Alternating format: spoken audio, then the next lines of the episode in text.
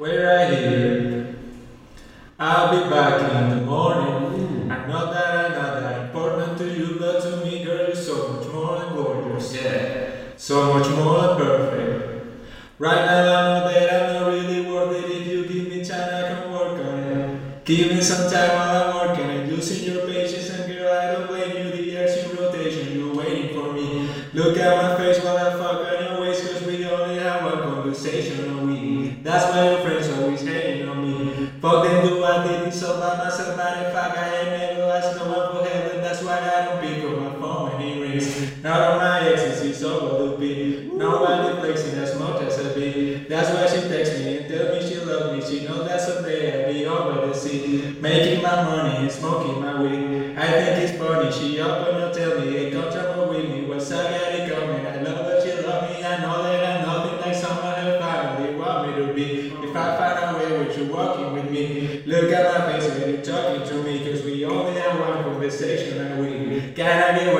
conversation at least. Shout out to everyone making my beats. You're helping me preach. This music the only thing keeping the peace when I fall into pieces. Look at the sky tonight, all the stars have a reason. A reason to shine, a reason like mine, I'm falling to pieces. Look at the sky tonight, all the stars have a reason.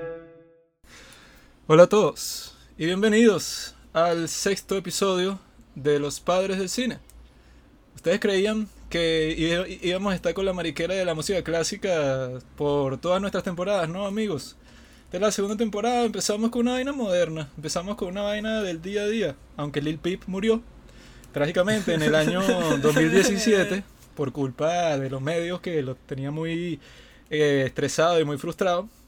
Entonces nosotros decidimos comenzar nuestra segunda temporada haciéndole un homenaje con su mejor canción, Star Shopping, la cual grabó desde su habitación y dijo que le tardó como 40 minutos hacer todo ese proceso. Y también es el título de su mejor álbum. Entonces por eso le estamos haciendo este homenaje al principio del sexto episodio, en donde vamos a estar hablando. Y porque Juanqui le terminó la jeva. Bueno, Escúchala, Robinson. Hablando sobre eso, o sea, la razón por la que yo descubrí a Lil Peep es porque Lil Peep tiene el ánimo melancólico, o sea, lo expresa en su música y yo como en el momento en que lo empecé a escuchar, que Pablo me lo pasó por Spotify, eh, yo estaba en el mismo humor melancólico, yo dije, coño, esto me cuadró ahorita porque una chica había prescindido de mí, como suele pasarme en mi vida. Entonces, bueno, eh, estamos aquí con los de siempre, con Pablo. Hola a todos. Yo soy el otro padre del cine. con Robinson, que nos llega desde... La de- cárcel de Tacarán. nos está llamando desde Ramo Verde, porque lo agarraron después de que estaba tratando de vender eh, eh, condones usados en la frontera. ¿Verdad, Ah. Robinson? ¿Qué pasó, papá? Aquí encerrado pero chambeando, mano. A mí nada me detiene, ni un zancudo con el cikunguya mierda, ni un, un murciélago, papá. Ya, Yo ya. la nueva revolución, hermano. Papá del cine. Ok, el tema de hoy era, bueno, es, vamos a hablar sobre por qué el 2019 fue el mejor año de toda la historia del cine. De los... ¿Cuántos son los años que lleva el cine Robinson? Para ver si te acuerdas de episodios anteriores. Yo creo que el cine debe llegar como, como 20 años, ¿no? como de los 2000, por ahí. Exactamente. Ay, pobre ignorancia. Bueno, entonces en todo... Pablo está nervioso bajo presión y empieza a atacar a todo el. El Ah, cine no empezó ni siquiera hace 120 años, o como dicen los medios. Yo te conté esa historia, ¿recuerdas, Robinson? Louis Le Prince. 20 años, idiota, 20 años. El cine empezó cuando el primer Homo sapiens abrió el párpado. Yo sé que tú no escuchas los episodios después, Robinson, por eso no te acuerdas. El cine empezó cuando yo nací, ojo. No Bueno. tiene sentido, pero si somos los padres del cine, ¿cómo el cine va a empezar cuando naciste tú? Mm, idiota. Aunque no, No ojo, sé lo que significa el nacimiento del ser humano. según nuestro póster, nosotros, Juanqui y yo, somos los padres del cine y Robinson es el hijo del cine. no, no, no, no. Robinson es el cine. Exacto, no, exacto, exacto. Robinson es el cine. Nosotros somos una pareja gay que adoptó a Robinson. Oh, ah, no, no, no, mentira. es que yo todavía no sé cómo funciona la- el sexo. mejor, mejor todavía. Pablo era mujer, ¿verdad? Ahora es hombre y yo lo embaracé a él. y tuvo Ah. al pequeño Robin. Y el pequeño Robin es el cine. ¿Te acuerdas, Robinson? Yo me acuerdo cuando vi a Juan Pablo caminando por la casa desnudo. Y Juan que le dijo, tápate que está nuestro hijo viendo. Y te tapaste. No, Pablo con esas tetas al aire. Después de que yo le había no, hecho de todo, habla claro. Bueno, en fin. El- ese es nuestro tema de hoy y cada padre del cine escogió dos películas para poder expresar su visión y sus gustos personales. Pero antes de empezar con todo eso, queremos darle un recuento de cómo es que nosotros pensamos que se debe escuchar un podcast. Debido a que, bueno, yo llevo escuchando podcast desde que se creó el medio, desde el año do- 2000, 2001, por ahí más o menos. Sí, desde que Orson Welles hizo su transmisión famosa de... ¿Cómo es que fue? La guerra de los mundos. La Guerra de los Mundos, que que causó empezó. pánico en La Pastora, por allá, ¿sabes? Donde vive Robinson. El barrio estaba prendido, mano, me acuerdo ese día. ¿De dónde es que vienes tú, Robinson? Recuérdanos ahí. Yo vengo de los valles del Tuy. De Santa Rosa, ¿no es la vaina? Pero ojo, nací en Caracas. Sí, weón. Maldito pueblarino. No es donde nada, que es donde te críes. Yo fui nacido y criado en Caracas, mano. No jodas. Mientras tú, mira, pasabas en la granja de tu abuelo y recogiendo melones. Mientras yo aquí estaba con mis putas y mi cocaína. Uh, Pero con todo y eso, yo tengo el pasaporte italiano y puedo ir a Europa. Tú te quedas aquí. Te faltan solo reales, mano. Uh, Switchblades, cocaine. Ay, Robinson, Robinson, Robinson. Ah, bueno, el punto es que yo, ¿verdad? Empecé a escuchar el podcast de Cracket, que esa página ya se volvió mierda, pero ellos fueron los que me introdujeron al mundo del podcast, el gran Jack O'Brien, que hacía tremendo podcast. Eh, y eso fue como en el año 2012, 2011, por ahí más o menos. Y yo me acuerdo que yo lo empecé a escuchar no como, o sea, como se lo escucha mu- mucha gente ahorita, que como casi todos los podcasts tienen su versión de YouTube, en donde la gente que hace el podcast se graba, entonces la gente pasa, ponte, el podcast dura hora y media, y lo tratan como si fuera un video de YouTube, o sea, dura hora y media y todos viendo la vaina, ¿verdad? Pero, obviamente que el podcast no es un medio de entretenimiento que se lleve toda tu atención, pues no es como el cine o como el teatro, o sea, que vas a estar ahí pendiente de la vaina 100%, o como leer un libro o cualquier ot- otra cosa de ese estilo. Sino que el podcast, eh, como es puro audio, ¿verdad? Y no es como la música, o sea, que ajá, le prestas un poco más de atención cuando, cuando lo estás escuchando, sino es como una, una conversación, pues.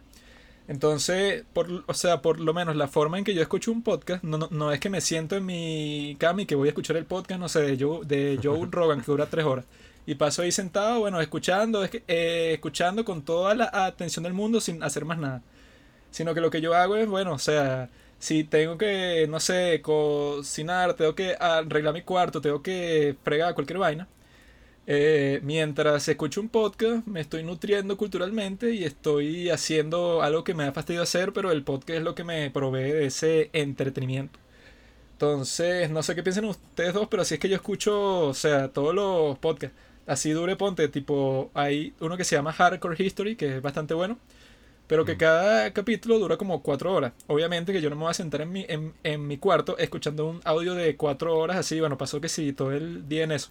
Sino que mientras lo escucho puedo hacer mil millones de cosas y tuve un día súper productivo mientras eso, pues, o sea, me puse a eh, escuchar un podcast bastante arrecho y bastante extenso. Sí, es que se supone que yo creo que la gran diferencia entre podcast y programa de radio es que el podcast es para gente productiva. Porque el programa de radio, bueno, ajá, estás en las mañanas dejando los carajitos en el colegio y lo pones X. Pero el podcast tú como que ves cuáles son tus intereses y, o sea, al día de hoy yo creo que existen podcasts sobre todos los temas del mundo. Y no solo eso, o sea, en Estados Unidos no es solo los podcasts, sino los audiolibros. Entonces es como toda una cultura de dejar el ruido de fondo así, tener cosas interesantes que estén hablando para no sentirse tan solo y poder continuar como con el día a día. Pero la idea es esa, como que... Porque, o sea, yo vi mucha gente que les pasé el, el video de YouTube de nuestros podcasts, nuestra primera temporada, y nos dijeron y que, ay, pero es como demasiado largo para hacer un video de YouTube, yo no puedo ver eso en una sentada, dos horas, estás loco.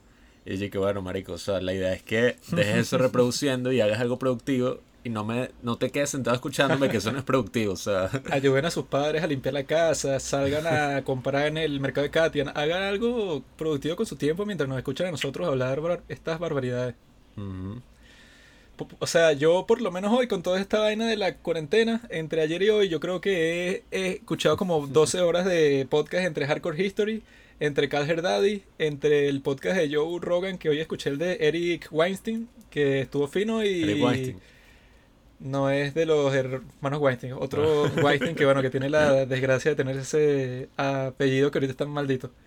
Pero ese episodio de Eric Weinstein, que el tipo creo que es un matemático así bastante prominente, no sé si también es, es físico, pero está, o sea, hablando sobre todo eso y tal. Pero, o sea, lo, lo escuché así que duró como tres horas y media, pero mientras tanto, o sea, me puse eh, a escuchar los podcasts que si mientras jugaba FIFA, lo cual no es productivo, pero por lo menos, o sea, me estaba manteniendo entretenido, al mismo tiempo está aprendiendo algo nuevo, o sea, así yo creo que es una mejor forma de aprovechar el tiempo, de tratarlo como si fuera un video de YouTube de tres horas, que coño, así sí es tan largo, obviamente que Mm. cual- cualquiera se va a fastidiar. Claro, claro. ¿Tú no escuchas podcast, Robinson? Bueno, yo actualmente estoy escuchando un podcast muy, muy bonito. Es sobre liderazgo y disciplina. Se llama Yoko Podcast. Se los recomiendo a todas esas personas se- Sí. que se quieren superar, en pocas palabras. ¿Qué es esa vaina? palabras se quieren superar y pienso que en estos tiempos de cuarentena es muy importante tener un horario, tener una disciplina y no quedarte en tu casa, en tu cama, perdón, porque nos tenemos que quedar en la casa, acostados como unos cerdos. Entonces, yo pienso que más allá del entretenimiento banal, hay que entretenerse, pero coño, que te nutras. Yo por lo menos no conocía que era un podcast, o sea, yo nunca había visto un podcast. Hasta que Juanqui me dice, oye Robinson, ¿sabes qué es un podcast? Y yo le dije, no Juanqui, yo no sé qué es un podcast. Bueno, te recomiendo un podcast, Robinson. Se llama Joe Rogan. Y yo le dije, Joe Rogan, qué loco ese nombre, ¿no? O sea, no es venezolano. No, no, no es venezolano. Me pasó ese episodio y velo. Dime qué opinas. Y yo le digo, ok Juanqui, voy a ver este podcast. Y te digo qué opinas sobre este podcast, ¿no? Lo vi. Es un episodio muy entretenido con Alex Jones. Y yo creo que el hecho de que sea nutriente, nutritivo para el cerebro, no significa que tenga que ser aburrido, puede ser entretenido, como los padres del cine. ¿Sobre qué vamos a hablar hoy, Juanqui? De hecho, parece el Joker en la entrevista de The Murray Show. Con Murray. Parece un maldito robot, weón, ¿qué te pasa? Está todo robotrónico. No, marico, Nothing can pero hear me anymore. My life is nothing but a comedy. They couldn't carry a tune to save their lives. Uh, Igual es como tú decías, ponte, que Juanqui y yo estamos hablando el otro día. Ponte, tú escuchas, tú vives en, el, en otro país, ¿no? Tú vas al trabajo, estás escuchando el podcast o, no sé, te- estás regresando a tu casa, estás escuchando el podcast, estás en el transporte público X, vas escuchando el podcast, ¿no? Porque ya sí tienes que sí que todo tu tiempo ocupado. Pero aquí, o sea, yo supongo que la gente tendrá, tendrá más tiempo libre que gente que trabaja afuera, 12 horas al día, 10 horas al día. y la gente se toma como el tiempo así, así, ver, porque es como si fuera un video de YouTube, pues. Estar en otro país no es, eh, no es fácil, ¿o- ¿oyeron? Eso ya es trabajar, eso no, No, es como en hermanito. Venezuela, eso es puro pasar roncha. Como dice Maduro, tienes que limpiar posetas. Eso no Eh. es como aquí que te llega tu clan, no, hermano. Allá tienes que ir a comprar la vaina para el mercado. Y un mercado para una persona para tres días te cuesta 300 dólares, hermano. Aquí te llega para tu casa para un mes completo. Aquí en Venezuela yo creo que también. Aquí en Venezuela yo creo que también la gente es como muy layada, weón. Porque, o sea, tú ves todos los podcasts venezolanos o vainas de comedia y duran que si dos horas. El, no sé, weón, yo no veo nada de eso, pero La Verugome, esos programas que si, ¿sabes? Que son, no sé, que se ponen a tomar alcohol y a hablar vaina. Puras vainas sin clase, pues, no como nuestro Pablo, podcast. Pablo, no critiques, no critiques. La gente tiene sus gustos, no critiques. Así es Robinson, respetando al pueblo, sí me gusta. Pero bueno, antes de convertirnos en más propaganda Pablo chavista. será así como que, no, yo no me acuerdo nada, yo digo todo lo que se me pasa por la mente. Después en la vida real le dices, ay, no jodas, corre como el corre camino. Bueno, Robinson, hablando de la vida real, eh, yo creo que ya, bueno, no sé qué opinas Juanqui, pero yo creo que ya el punto de cómo deberían escuchar podcast fue hecho. Sí, yo creo que ya quedó claro la vaina. Eh, tenemos en verdad, lo voy a decir yo, una sorpresa muy interesante para este capítulo, Robinson, que ni siquiera tú sabes. Tell me. Bueno, es una sorpresa solo para él, pues, porque él es el, el que va a ser el sorprendido. Pero, va, ya va. pero si quieres yo le pongo como que el contexto y tú lo terminas de contar. Bueno, Juanqui fue el que lo vio de primera mano, pero acuérdate de esto, Robinson. Yo te dije anoche, sonará medio gay, pero yo te dije, confía en mí, por lo menos una vez en tu vida. que gay, y que Robinson, tienes que confiar en mí. En ti. Upa, Fue así mismo cuando me estabas acariciando los rizos. abre ese, Bueno, abre las compuertas. ilumine, ilu- ilumínenme con su sorpresa, pues. Bueno, Robinson, ¿te acuerdas que yo te dije, verdad? Que cuando estábamos por hacer el cortometraje La culpa y otros síndromes, ahora disponible en YouTube, eh, yo hice una publicación en el subreddit este de síndrome de Tourette, ¿está claro? Ajá. Yo hice esa, esa publicación, bueno, para que me dieran consejos para que tu interpretación fuera más realista y vaina, para que tuvieras en mente como que cuál era la, la psicología de la gente con ese síndrome y eso. Y también les prometí a ellos que cuando el corto fuera público, o sea, para agradecerles por toda su ayuda, ese iba a ser el primer lugar en donde yo lo iba a, a publicar, ¿está claro? Sí, sí. Entonces yo lo que hice fue que hace, ¿cuánto? ¿Eso fue qué día? Hoy es miércoles, eso fue... Hace como cuatro días, más o menos. Eso fue creo que el lunes. Creo que fue el lunes. No, no, mentira, fue el domingo. Sé que fue el domingo, pero todas las conversaciones que he tenido con Robinson han sido súper incómodas. Yo tratando de aguantarme esto. El domingo, ¿verdad? Yo publico el cortometraje en el subreddit de síndrome de Tourette, como que diciéndoles todo ese histórico. Bueno, gracias por toda su ayuda, porque sin ustedes este, este corto no hubiera podido haber quedado así como que tan realista y tal. Y bueno, estoy aquí como que para re- responder todas sus preguntas, todas las dudas que tengan sobre este cortometraje. Entonces, ah, me llegan bastantes comentarios, ¿verdad? Pero me llega uno en particular que es el que me llama más la atención. Que es un tipo que dice, ¿verdad? Que se sintió súper mega identificado con el corto, sobre todo por la rabia que siente el personaje. O sea, que si tu escena esa que tienes durante el desayuno y tal, que te pones súper arrecho solo con que te digan lo de la chama, que va a venir para la casa. Y ya cuando la chama viene, bueno, ahí sí estás como que mucho más arrecho, pero lo tratas como que de reprimir un poco. Él dijo que esa misma situación le pasó con su hermano, ¿verdad? Porque el tipo con, o sea, que estaba comentando, él tiene síndrome de Tourette, como que si toda la gente que está en ese subreddit. Entonces él me dice que es un, es un tipo y que tenía casi 40 años. Y que él vio el corto y desde el principio pensó que era que si un documental, porque todo le parecía tan realista que él, y que bueno, sería raro que esto fuera un corto, una obra de ficción, porque este chamo actúa demasiado bien, pues o sea, se ve como que demasiado realista toda la cosa del síndrome y de la ira que él tiene. Eh, o sea que él lo veía como si fuera su propia familia de la vida real, así como que expuesta, desnuda, así como que casi como si hubiéramos grabado un documental desde su, su propia casa. Entonces el tipo estaba todo sorprendido y me hizo mil preguntas sobre el cortometraje, ¿no? Hasta que llegó un punto en donde él me dice que, o sea, por, tanto, por tantos peos que tuvo con su hermano, eh, que si por cuestiones de envidia o que si conflictos que casi todos provenían del Tourette, eh, tenía ahí que tres años sin hablar con él. Sino que era puras vainas que ponte, que se veían que si en Navidad, en, cum- en cumpleaños y tal. Pero de resto que, o sea, que estaban súper apartados porque, bueno, o sea, habían pasado por muchos traumas, por muchos conflictos que habían destruido completamente su relación. Y él dijo que viendo el corto, o sea, se sintió como que súper devuelto a esos tiempos de su vida. Porque y que eso mismo le pasó a él con su hermano muchísimas veces. Y, Sí, así que semanalmente, dice. y por eso fue que se, su relación fue destruida, pues. Entonces tú di el resto.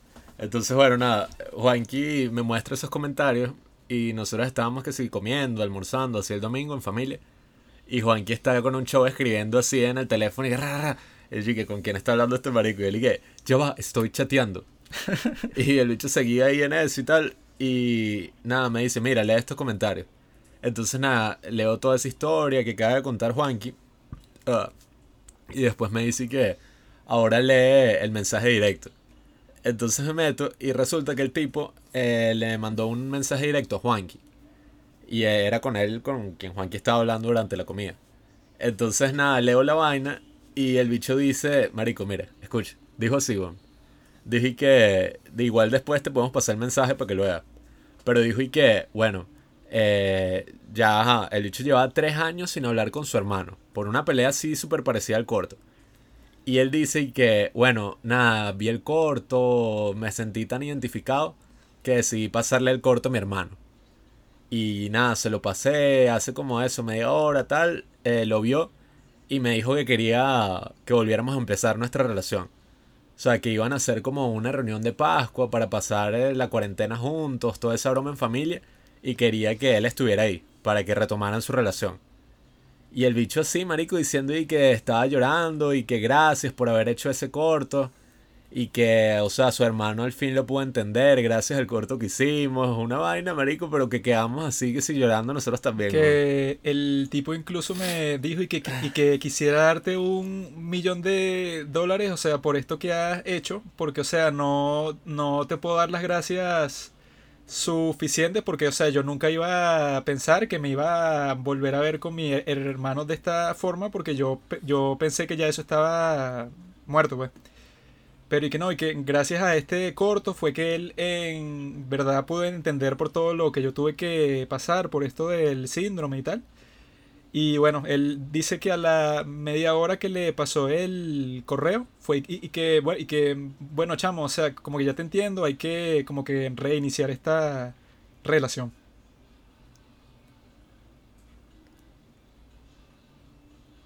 Verga, weón. Este, yo creo que no- nosotros mismos nos imaginamos que eso podía llegar a pasar, weón. O sea, uno se imaginó, y que ajá, uno se lo muestra a sus conocidos, a sus amigos, les gusta tal. Y que, ah, qué fino, se ve creíble. Pero coño, arreglar una relación de, hermanos, weón, verga. Es como, si antes, o sea, si antes sentíamos que teníamos algo importante entre manos, dígame ahora, weón. No, y, y no solo eso, marico, o sea, sonará show. Pero, o sea, literalmente cambiamos una vida, weón. Con una vaina que hicimos nosotros así en la casa con nuestros teléfonos, pasándola bien, por pura pasión y ya, weón. Eso lo vieron, marico. Vamos a ponerle que ahorita, ahorita, ahorita en YouTube tiene, ponte 400 views. Ponte que en Reddit, todo- eso lo hayan visto, no sé, qué sé yo, especulando, 100 personas más, 500 personas lo han visto. Y con esas 500 personas que lo han visto, hemos logrado así reacciones súper finas de nuestros conocidos, amigos. Arreglamos una relación de hermanos, weón. Y eso con un corto que en realidad no ha tenido mucho alcance como las cosas que queremos hacer en futuro, que saben hacer ganar cientos de miles, weón. O sea, ahí ya, ya sí podemos, coño, ahí ves el impacto del cine, ¿sabes? Yo lo que le dije a Pablo sobre todo esto es que fue, y que bueno, ya a mí me da igual si lo ven 100.000 personas o si se vuelve viral y termina teniendo que si 10 millones de visitas en YouTube o cualquier cosa. Porque si alguien que tiene el síndrome tuvo esa reacción tan profunda, ¿verdad?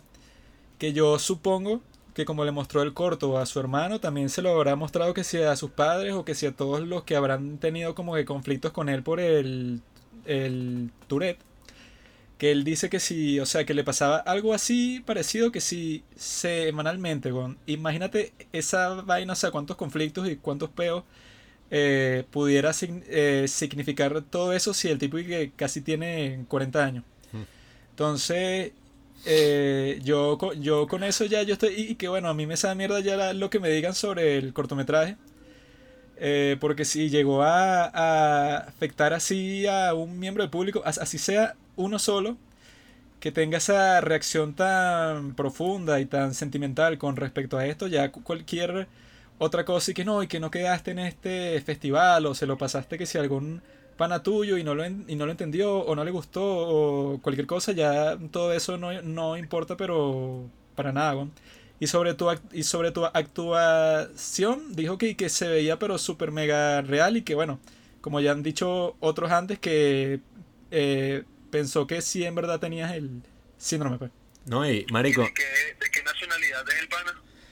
No sé, porque, o sea, tú sabes que en Reddit, o sea, no está como que la información disponible de todos los us- usuarios, sino que tú puedes ver como que por sus publicaciones y tal. Entonces yo me metí en su perfil, pero no, no vi nada que me dijera que, o sea, que era de alguna nacionalidad específica, pues. Pero bueno, Bueno, yo, yo, yo igual que tú, yo, me siento satisfecho, o sea, ya, o sea, esta reacción superó cualquier reacción que yo me esperaba, o sea, y mira cómo el cortometraje arregló una relación cuando, o sea, nosotros le hemos mostrado el cortometraje a, varias personas y por lo menos que lo mostramos en el taller de Hamlet, de Manrique, ¿no? Que casi la, casi todo, o sea, yo sentí que casi todas las reacciones eran como de rechazo, o sea, y algunos dijeron como que, venga, que desagradable, por el chiste, la vaina.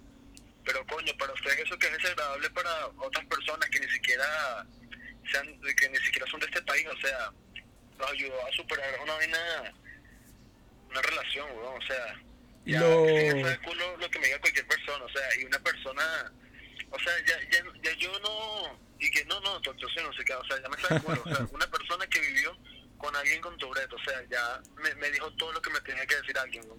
¿no? Y, o sea, cualquier cosa que te digan y que no, Robinson, este gesto en esta parte que hiciste que yo creo que no es muy realista.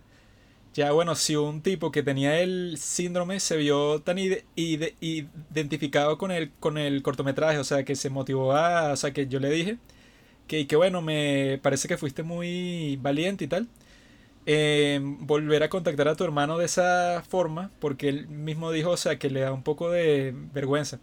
mm, Porque ya habían tenido como mil peleas, mil vainas, ¿verdad? Entonces como ya había pasado tanto tiempo, le daba pena contactarlo para cualquier cosa. Y más para algo así como que tan personal y que bueno, ve este corto en donde él le dijo y, y que mira, tú, tú te vas a ver como que ilustrado en este cortometraje. O sea, tú eres el, el hermano que lleva a la chama para la casa y tal.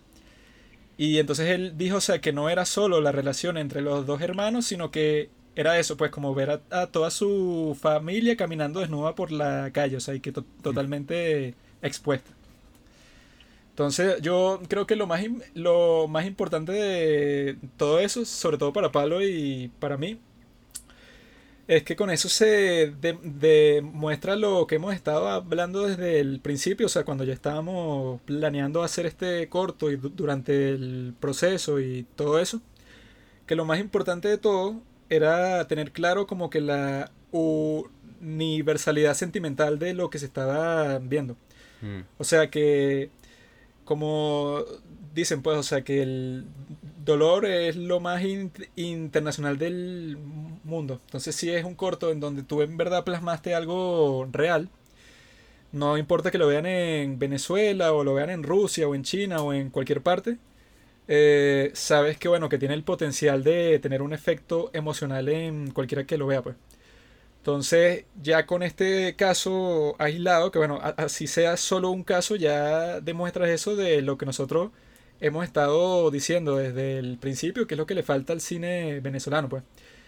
Que, o sea, si tú haces películas regionalistas, no tiene ningún sentido porque, Mm. bueno, la idea del cine es que llegue a todas partes, o sea, que tú hagas algo en un país como este y así sea un país de primer mundo y lo de una persona que está en una, en una situación completamente distinta que la tuya, bueno, lo pueda comprender. Entonces yo creo que eso es lo más importante para Pablo y para mí, pues, o sea, que algo que hayamos dirigido tuvo ese efecto en alguien, ¿verdad? Y si eso es con una distribución tan limitada como han tenido, pues, o sea, que sin medio compartirlo, ¿cómo será si haces una película y llega a millones de personas? O sea, ahí puedes tener un efecto muchísimo más grande. O sea, ponte que nos quede bastante bien la película sobre la esquizofrenia y llegue, ponte, a un público, vamos a decir cualquier número, que sí, de 10 millones de personas. Ahora, imagina todas las historias que pueden salir de algo de esa escala que uno nunca va a conocer completamente por tantas que pueden ser. ¿no? Entonces, bueno, uno tampoco es que hace los cortometrajes o las potenciales películas para cambiar la vida de la gente. Porque yo creo que si tú lo haces con ese objetivo en mente, sí, o sea, simplemente no lo logras porque estás perdiendo de vista, bueno, o sea, que ya el producto artístico en sí quede bien. Pero yo, o sea, yo creo que si ese no es tu objetivo, pero lo haces, eh, lo estructuras bien desde un principio y tienes la honestidad de por medio desde el principio, obtienes este resultado que yo se lo dije al tipo, y yo nunca me lo había imaginado, pues. Mm. O sea, yo la mayor reacción que yo pensaba que podía tener el cortometraje, ponte, ja, incluso de gente que tiene el síndrome, sería ahí que, bueno, no sé, esta persona lo vio y se lo mostró a su familia y todos como que pasaron un rato fino porque él se vio como que identificado, pero hasta ahí, pues. Ese era el tope de todo lo que se podía vivir con ese, eh, ese cortometraje. Pero ya con que tenga este efecto, ya hice. Yo creo que se cumplieron todos los objetivos. No, y, y creo que cada vez que uno hace algo es como si, si esa cosa que uno hizo lo superara a uno, ¿sabes? O sea, uno no tiene ni idea del impacto que puede lograr. Y yo también pienso eso, o sea, no es que uno lo hace para cambiar la vida de la gente. Pero lo que me hace ver, o sea, lo que sentí al ver esta nueva realidad de la que no teníamos idea, es que deben haber como tantas historias y tantos, o sea, tanto sufrimiento, tantas personas que han vivido lo que sea, tantas posibilidades en el mundo, que es como, todo se volvió como más interesante para mí. Y, y que lo extraño también es que, bueno, ninguno de nosotros tiene Tourette, ni conoce a nadie que tenga síndrome de Tourette, ¿verdad? Y sin embargo, estructurando una historia de este estilo, eh, o sea, ponte que si basados en las experiencias, en las experiencias personales tanto nuestras como de todos los actores que trabajaron en el, en el cortometraje, se forma algo, o sea, que con esa comunión de gente, o sea, nace algo que, como dijo Pablo, pues, o sea, que si lo hago yo solo, o si lo hace él solo, o, Mm. sea, se vuelve como un trabajo súper individual, eh, no creas nada, porque, ajá, bueno, eh, si hubiera sido un grupo de actores totalmente distinto, también hubiera sido un cortometraje totalmente distinto, pues. Entonces, también te hace ver todo eso, o sea, lo que significa que sea un trabajo en grupo y no fue que no, es que vino tal genio y se le ocurrió la idea y ya con el guion, bueno, simplemente lo montaron y lo grabaron y todo listo. Sino que ves que sí es algo, o sea, súper colaborativo. Y mm, algo que nos causaba mucha curiosidad era cómo reaccionaban las, las salas de cine, ¿no? Pero yo creo que esta única reacción vale mucho más que cualquier reacción de una sala, porque, o sea, al fin y al cabo, ellos no, no tienen ningún tipo de relación con el Tourette, o sea, en cambio este chamo sí. Y, y no sé, yo creo que con todo y eso de que se ve tipo documental y ellos saben que es una enfermedad real, yo creo que lo siguen viendo como ficción, pues en cambio este chamo no sé, esto me satisface mucho más que cualquier otra reacción de una sala así llena de, no sé, 100 personas. Es que ya solo por esta historia ya valió la pena.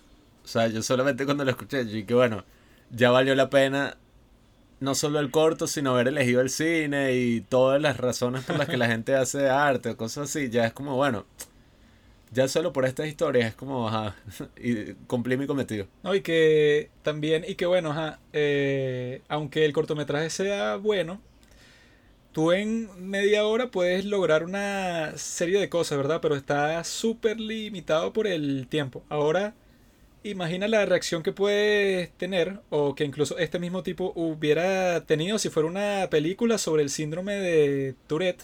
O sea, ponte que si sea la misma historia, pero bueno, puedes como que profundizar más en cada personaje.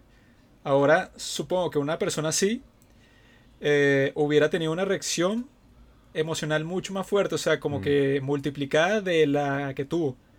Y si ella fue fuerte con algo que hicimos sin nada de presupuesto, grabado con teléfono, y, o sea, con una cantidad de esfuerzo, o sea, que tampoco fue que tan grande por el mismo tiempo, pues, o sea, Sí, fue que fue sí, súper relajado.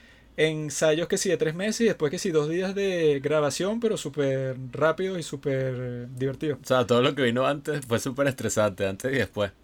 Pero del durante fue un vacilón, o sea, la pasamos buenísimo. Es de los mejores recuerdos así que tengo de ahorita. Entonces yo pienso es eso, pues, o sea, que sí le da bastante motivación a uno de que si quieres hacer algo, eh, cualquier proyecto más ambicioso, como esta película que tenemos planteada ahorita sobre la esquizofrenia y tal, ima- o sea, imagínate esa vaina, weón, que logras que te distribuyan esa película, quedó arrechísima, Y lo que vas a hacer es eso, pues, o sea, se va a distribuir en todas partes del mundo y no te va a alcanzar el tiempo en tu vida para leer todas las historias de la gente que puede eh, sentirse impactada emocionalmente con lo que tú hiciste. ¿no?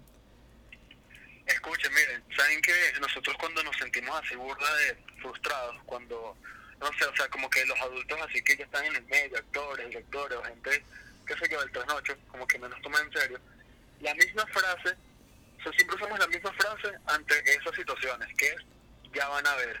Como que esperando que llegue el futuro para demostrarles que somos talentosos.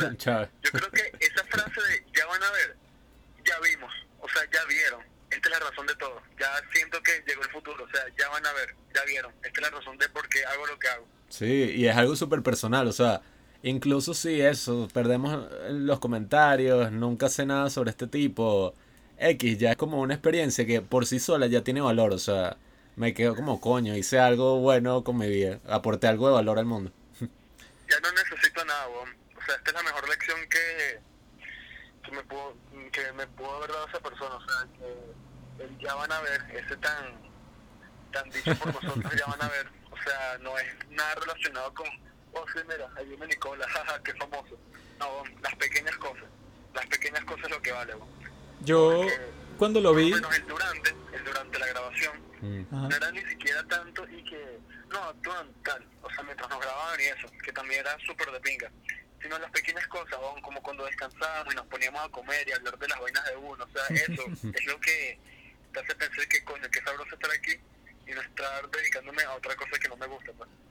Yo cuando vi la vaina yo sí no lo podía creer bien porque, o sea, él me dice por comentario público y que, ah, no, bueno, y que yo también tuve una relación así parecida con mi hermana en donde se formaron conflictos de este tipo y tal.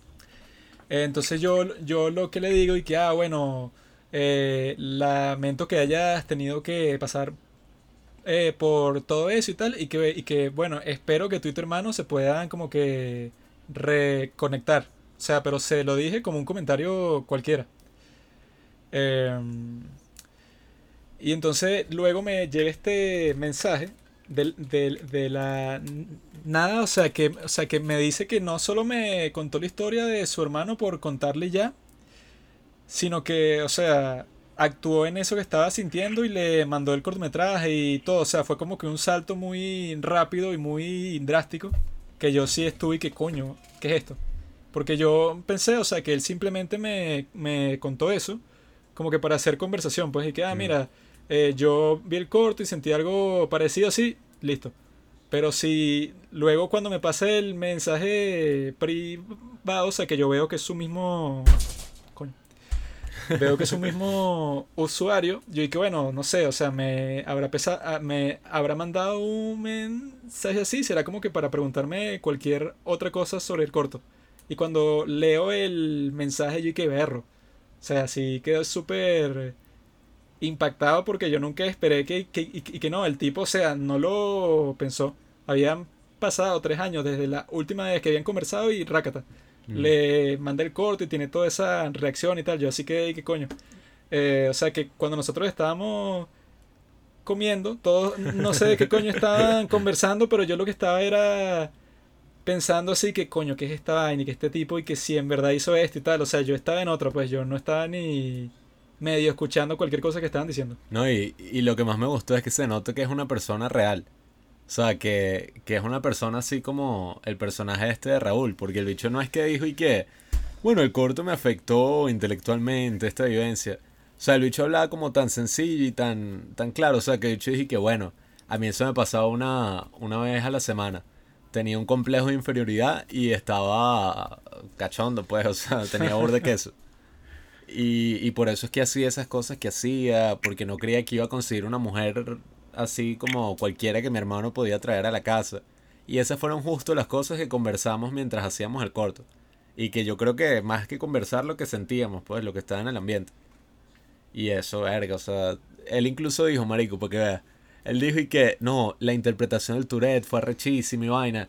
No como la película esa de mierda de Edward Norton. Y que Motherless Brooklyn Que, que esa la vio y es una banalización de la vaina, es una cagada. Dijo que era que si toda una burla sobre el síndrome porque no le paraban mucho. O sea, el tipo tiene Tourette y tal, pero es como que un- una...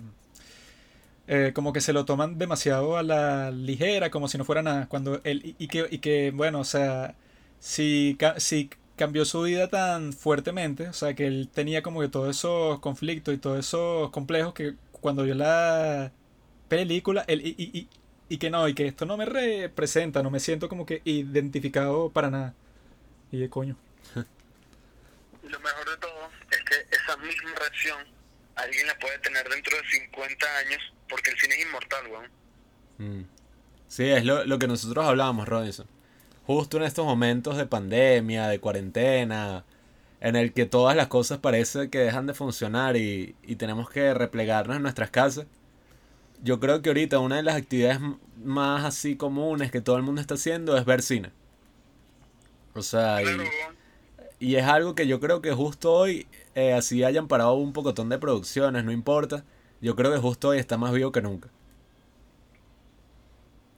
Es que eso es lo fino, o sea, no sé, o sea, es, es tan raro todo. Poder, poder ver grandes historias en una pantalla, o sea, es como raro, no sé, pero hermoso. ¿Tú te esperabas esta sorpresa, Robinson? No sé, o sea, no, no me esperaba algo tan emocional, o sea, me no sé por qué me esperaba algo como más, no sé, material. Ganamos un millón de dólares. Pero yo estaba así mientras me contaban, o sea, yo cuando me pongo nervioso me pongo a temblar, o sea, yo estaba, no, I'm shaking, bro. Bueno, el tipo me pidió tu user de Instagram junto con el mío, pero en verdad no sé qué pasó porque, ajá, yo tomé captura de toda la conversación, ¿verdad? Porque, ajá, para tenerla ahí guardadita. Pero el tipo borró su cuenta de Reddit. O sea, si yo, si yo busco la conversación de mensaje privado, o sea, me sale toda la conversación, pero en donde antes aparecía el usuario del tipo, sale deleted, borrado. Era Robinson con otro su alter ego. Como Para- Raúl. Para crear toda esta historia y que no, y que él sigue metido en personaje. Y maldito psicópata. Pero es extraño, ¿verdad? O sea, porque me dije que no y que yo los voy a empezar a seguir de una porque me encantó su trabajo. Esto sí es cine de verdad y tal. Pero no sé qué le habrá no, sé, no sé qué le habrá pasado porque, o sea, Lo mataron. obviamente no nos siguió en Instagram y borró su cuenta de Reddit. O sea que yo cuando me había metido la cuenta, creo que decía que tenía como tres meses, cinco meses. Entonces, no sé qué coño habrá pasado, pero bueno, ahí tengo las pruebas. Nadie nos puede decir que estamos mintiendo porque yo capturé todo y toda mierda. Mira, dame un segundo que, que voy a buscar otra silla que está hace mucho ruido. Y estoy súper incómodo, estoy. Bueno, mientras Pablo va a buscar su silla, nosotros vamos a empezar con el, con el tema. El cual, bueno, como ya dijimos, es esto de lo de las películas del, 2010, del 2019 y tal. Y para que fuera más eh, dinámico y equitativo, cada uno escogió cuáles eran las dos películas que más le habían gustado del 2019 para poder eh, eh, que cada uno como que tuviera la representación de su opinión en este podcast. Entonces, Robinson, di cuáles fueron las dos que tú escogiste. Yo escogí Uncle James de los hermanos Safdie y Waves de Trey Edward Schultz. Yo escogí eh, A Hidden Life de Terrence Malick y escogí Mujercitas de Greta Gerwig. Y Pablo, Ya llegué, ya llegué, ¿qué es lo que? Ya, dame 5 segundos para sentar. Ay, toma. Ay. coño, no me grite. Es que bueno, esta es una ocasión especial porque es la primera vez que estamos produciendo nuestro propio contenido de cero. Grabando desde la casa, no queda de otra en esta maldita cuarentena. Pero sí, yo escogí como mis dos películas favoritas del año Parasite y Once Upon a Time in Hollywood. Entonces lo que, lo que podemos hacer es que somos tres, vamos a hacer dos rondas, ¿verdad? Em- Vamos a empezar por Robinson. Escoge una de las dos películas que hayas elegido para este podcast y bueno, haz como que una medio introducción de por qué te gusta y tal y la discutimos. Bueno, yo escojo Uncle James. Este, yo creo que todos nos sorprendimos. O sea, muchos habíamos visto a Adam Sandler en Punch Drunk Love, lo habíamos visto en The Meyerowitz Stories, pero coño, yo creo que esta es la mejor actuación de su carrera. Y es fino ver a un tipo, o sea, con el que te has reído tanto tiempo, ya sea para bien o para mal, burlándote de él riéndote con él. Pero yo creo que es hermoso ver a este actor así, como que superándose a sí mismo, pues saliendo de su zona de confort, su zona mediocre, ¿no? Y yo creo que de las mejores actuaciones del año porque, o sea, me gustan las actuaciones en las que no parece un actor, o sea, como que los, los directores dijeron, vamos a, vamos a buscar un tipo que sea esto.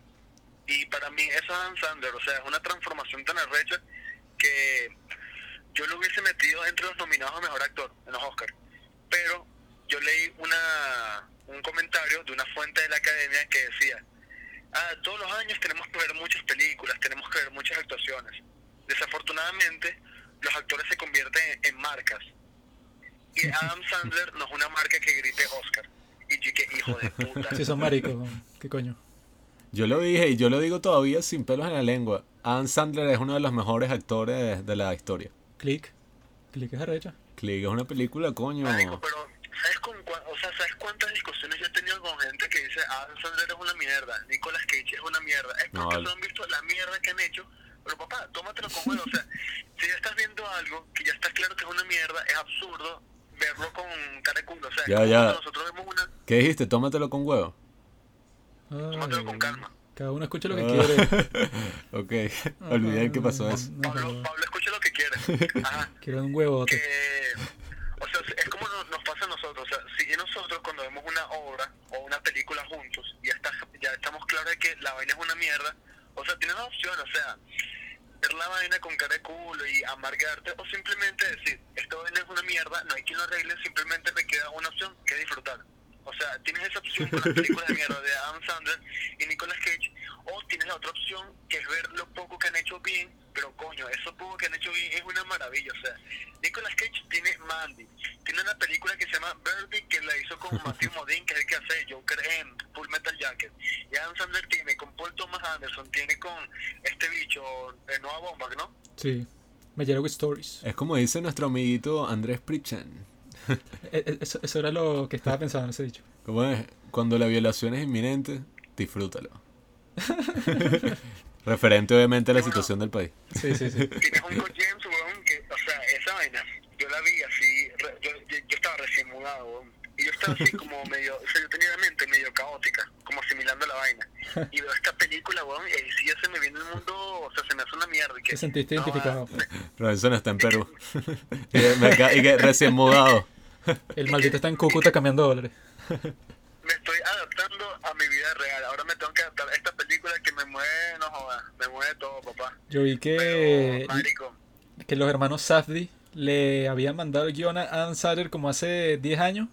Pero él, y que bueno, lo leyó su agente y se lo pasó por el culo porque los chamos eran como que muy inexpertos. Pero, no, no, es que... Escucha, escucha esto, escucha. pero los hermanos Safdie Miguel.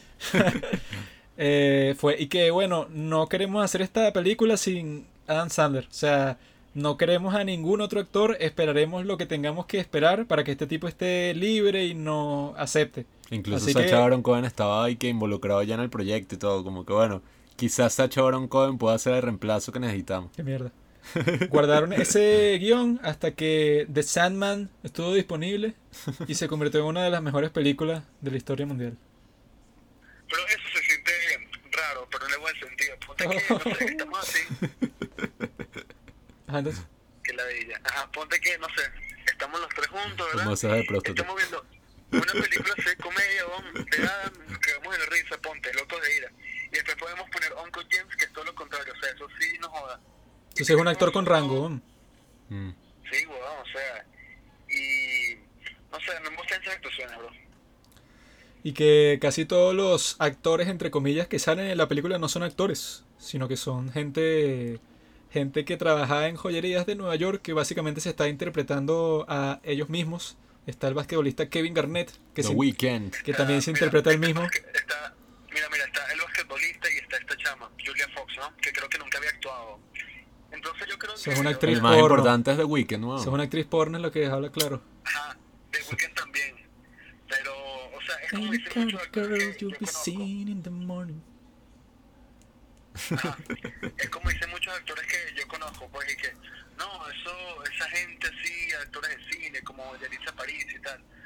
O sea, puede que ellos no tengan los estudios que tú tienes, pero al fin y al cabo ellos están en esa película y tú no estás en nada. El Son puros cine. envidiosos, weón, puros envidiosos. El cine es la vida.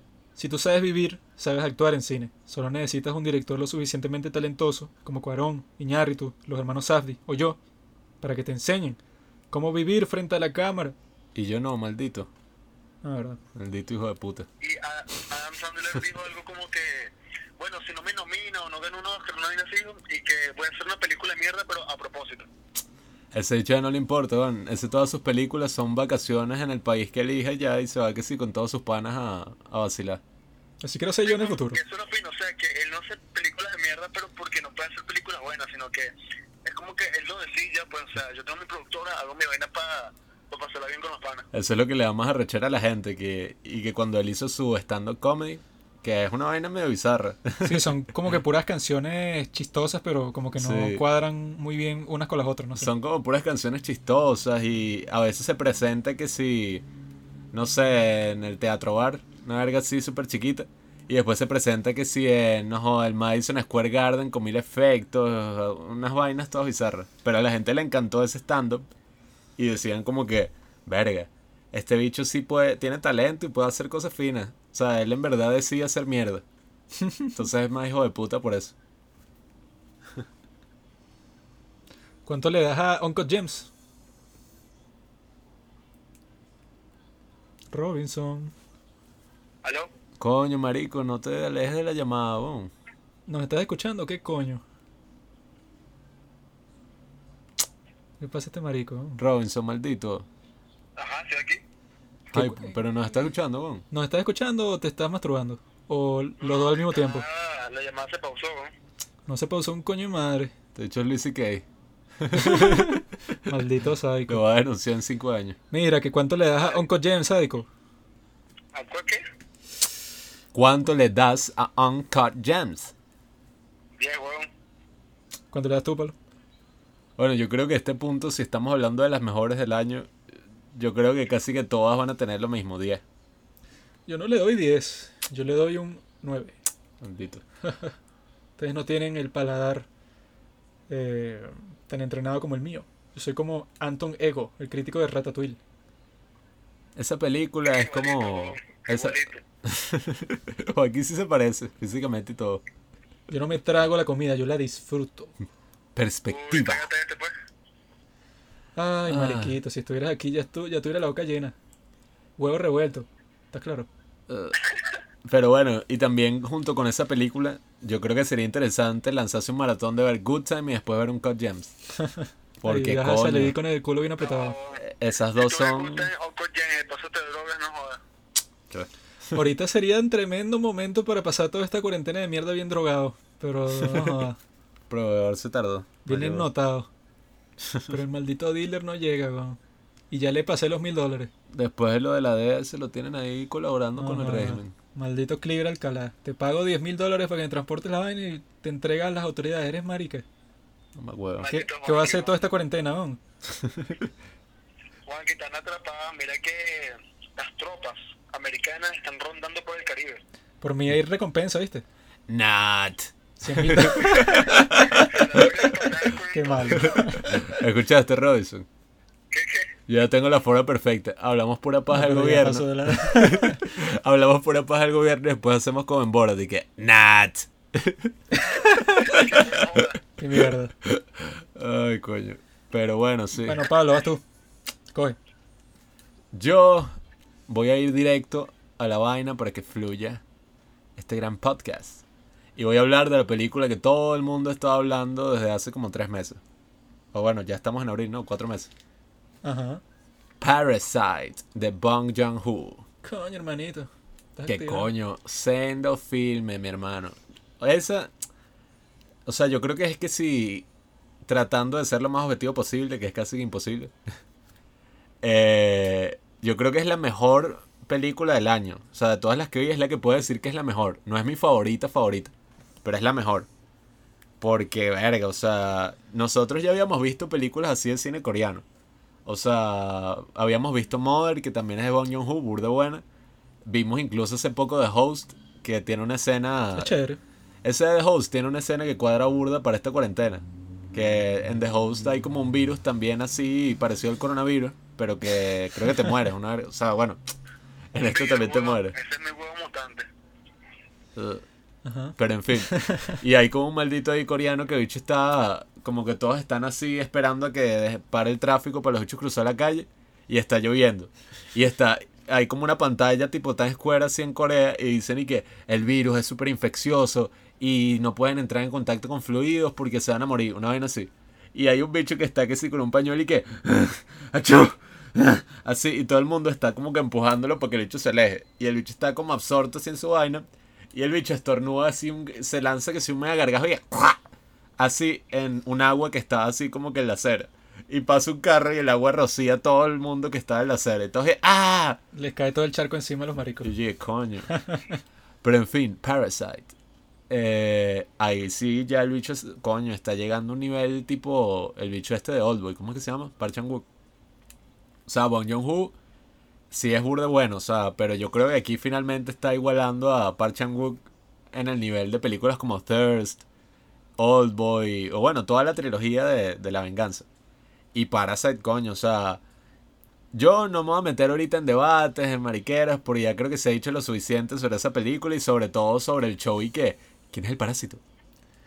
Los ricos Sí, o o los sea que yo creo que lo más arrecho sobre Parasite, ¿verdad? Es que uno eso es que si lo primero que se pregunta cuando sales del cine después de verla es y que, ah, bueno, el título es Parasite eh, y está todo este debate y que, bueno, ajá, estos tipos están viviendo del- de, los ricos, pero los que están viviendo en el búnker, el tipo todo ese extraño con su esposa, eh, la antigua ama de llaves, y que bueno, ellos son como que parásitos también de la situación parasitaria de la familia protagonista, ¿no? Pero yo creo que lo más arrecho de la película es que no se pone en el debate estúpido y que los ricos son buenos o los pobres son malos Mm. o al revés, los pobres son los buenos y los ricos son los que se roban la, la plata de la gente, sino que es y que bueno, lo que parece que yo veo, o sea, que transmite más esa película porque bueno, se ve que está hecha por un tipo inteligente y que va a tener algo más complejo que decir que simplemente que los ricos son malos. Es que bueno, que los ricos en cierto sentido también son parásitos. En cuanto a, a que yo, bueno, estaba pensando en toda esta vaina cuando me acordé de un discurso del expresidente Barack Obama, en donde él dice y que, o sea, está hablando del término que se usa bastante en los Estados Unidos, que es que self-made billionaire. O sea, un tipo, ajá, ponte, que empezó de la nada, ¿verdad? No tenía un centavo y terminó siendo billonario, ¿verdad? Entonces él dice que ese término está mal usado porque no hay tal cosa como un self-made eh, billionaire, sino que es una persona, un estado, un estadounidense o un extranjero que, ajá, bueno, tuvo el suficiente ingenio, ¿verdad?, para crear una empresa bastante eh, lucrativa, pero que él para hacer todo eso, bueno, tuvo que utilizar todo el sistema que ya estaba ahí, todo el sistema que había construido toda la gente, coño, que le echó bolas por décadas y décadas para que Estados Unidos eh, fue, tuviera toda la maquinaria ec- eh, económica e industrial, pues que si las rutas de comercio, los caminos, los mercados así tan globalizados y todo eso, que es lo que le permite al empresario eh, llegar a tener un billón de dólares. Eh, o sea, que en español no es un billón, sino son mil millones de dólares. Pero que bueno, que el punto de todo eso es que bueno, como existe este fenómeno de que bueno, tú te conviertes en mil millonario, pero no quieres pagar impuestos, cuando coño, o sea, eh, tú puedes decir que tú lo hiciste todo tú solo, pero eso es imposible porque bueno, ya, ya que seas un ciudadano americano y puedas formar parte de todo ese sistema, que es el sistema económico más arrecho de todo el mundo, y ahí tienes un, un privilegio arrechísimo. O sea, que no puedes decir que eso provino solamente de tu iniciativa. Entonces, o sea, pensando en todo eso, también se puede decir que en Parasite está como que un poco, o sea, no está explícito, pero está implícito el hecho de que eh, ajá, e- este tipo es súper rico, ¿verdad? Y lo que normalmente hacen los súper ricos es que tienen toda su plata en paraísos fiscales o lo tienen casi todo en acciones, porque tú en acciones no pagas impuestos. Entonces, y que bueno, te aprovechaste, o sea, que no digo aprovecharse en el sentido negativo de la palabra, sino que te aprovechaste, bueno, o sea, de Sacaste la ganancia de las circunstancias y bueno, Sí, o sea, Normal. sacaste algo bueno de la situación en que estabas. Y cuando llegas al punto en que, bueno, que ya tienes todos los recursos que pudieras neces- necesitar, en, en vez de, bueno, simplemente pagar los impuestos que te tocan, es bueno, o sea, que es bastante plata, pero coño, o sea, ya has obtenido bastante, elige y que, bueno, no, voy a poner la empresa que tenga sede en otro país en donde no me cobran un coño. Entonces, en ese sentido, los ricos son parásitos de todo el sistema ec- eh, económico y de todo el gobierno en cierto sentido, o sea, que no quieren regular su- suficientemente que si la economía. Entonces, la, la familia protagonista es parásito de esta familia de ricos y la tipa, la ama de llaves con el esposo ese que se volvió loco, son parásitos de la situación que se cuadró la familia protagonista, o sea, es una, una trama que para estructurarla Bong Joon-ho se habrá pensado esa vaina, pero por mil millones de horas. no, y, y tiene mucha profundidad porque cuando yo vi que Parasite había ganado la Palma de Oro, yo me acuerdo que yo vi el póster, todavía no había salido tráiler, nada, esos franceses son muy pretenciosos y eran puras vainas ahí que sí traducidas al francés. Pero me acuerdo que solamente había una foto de los bichos así en familia y yo dije, qué ladilla. En Cannes le volvieron a dar el premio a otra película así que sí, ay, bueno, los pobres en no sé dónde, pasándolas de Caín. Como No la sé. de. ¿Cómo que se llama? La de Eh, ahí Daniel Blake. Sí, o sea, como Que que... era un tipo que es pobre en Inglaterra ya. Sí, como que... Toda la historia. Y que bueno, esto tendrá un comentario social ahí medio interesante y ya. Pero no, o sea, cuando tú ves la película, verdaderamente es algo súper universal. Y Bong Joon-ho dice que, que la película es universal. O sea, ganó el Oscar a Mejor Película, échale bola. Y él dice que es algo universal porque el capitalismo es universal y todos estamos oprimidos por el mismo sistema. Algo así dijo, creo. Pero, bueno, ese será su punto de vista. Pero yo creo que cuando... a mí me gusta que el padre de familia dice que le dice al Que va, mamá huevo, déjame terminar mi punto. Puedes vivir así y al final el tipo La. Robinson. Estaba a punto de descifrar el capitalismo para ti. Este yo creo que no te estaba escuchando, pues si va a empezar a hablar así de la nada cuando estabas terminando de decir. ¿Tú estás escuchando, Robinson? Creo que no está escuchando. Robinson. Qué ladilla. ¿Qué estás haciendo tú mientras grabamos el podcast? no? Escuchando. Pues no parece, parece que estuvieras disperso, no sé, que si cogiéndote a tu hermano. Eh, ¿Qué? No vuelvas a decir eso. ajá, bueno, en fin. Yo lo de hice, fue fino. Lo disfruté. Supongo que él también. Pone a Manuel ahí, pone a Manuel, búscalo. Si no, me hubiera acusado con las autoridades. Pero bueno, en fin. Parasite pasará a la historia y será recordado dentro de 50, 100 años. No por el capitalismo y su crítica muy inteligente que hizo. Sino más bien por toda la... ¿Cómo decirlo? Como la trama se desarrolla y va a niveles de profundidad que ninguno nos imaginábamos, yo creo que eso es lo que lo hace como más universal. Y además que está súper bien hecho, o sea, las actuaciones, todo contribuye a ese punto que él quería mostrar, que las cosas son más complicadas de lo que parecen, y no es un mensaje así súper plano, que esos son los tipos de mensajes que no duran eh, años, pues, o sea, que yo- duran semanas, horas en tu cabeza. Yo creo que sí es totalmente cierto lo que él dice que le está criticando al sistema entero. Mm. No está criticando al- a los ricos como son las películas mariconas esas que casi siempre ganan canes. Que el mensaje es que bueno, los ricos son malos porque se llevan todo el dinero y no, y no sé qué vaina.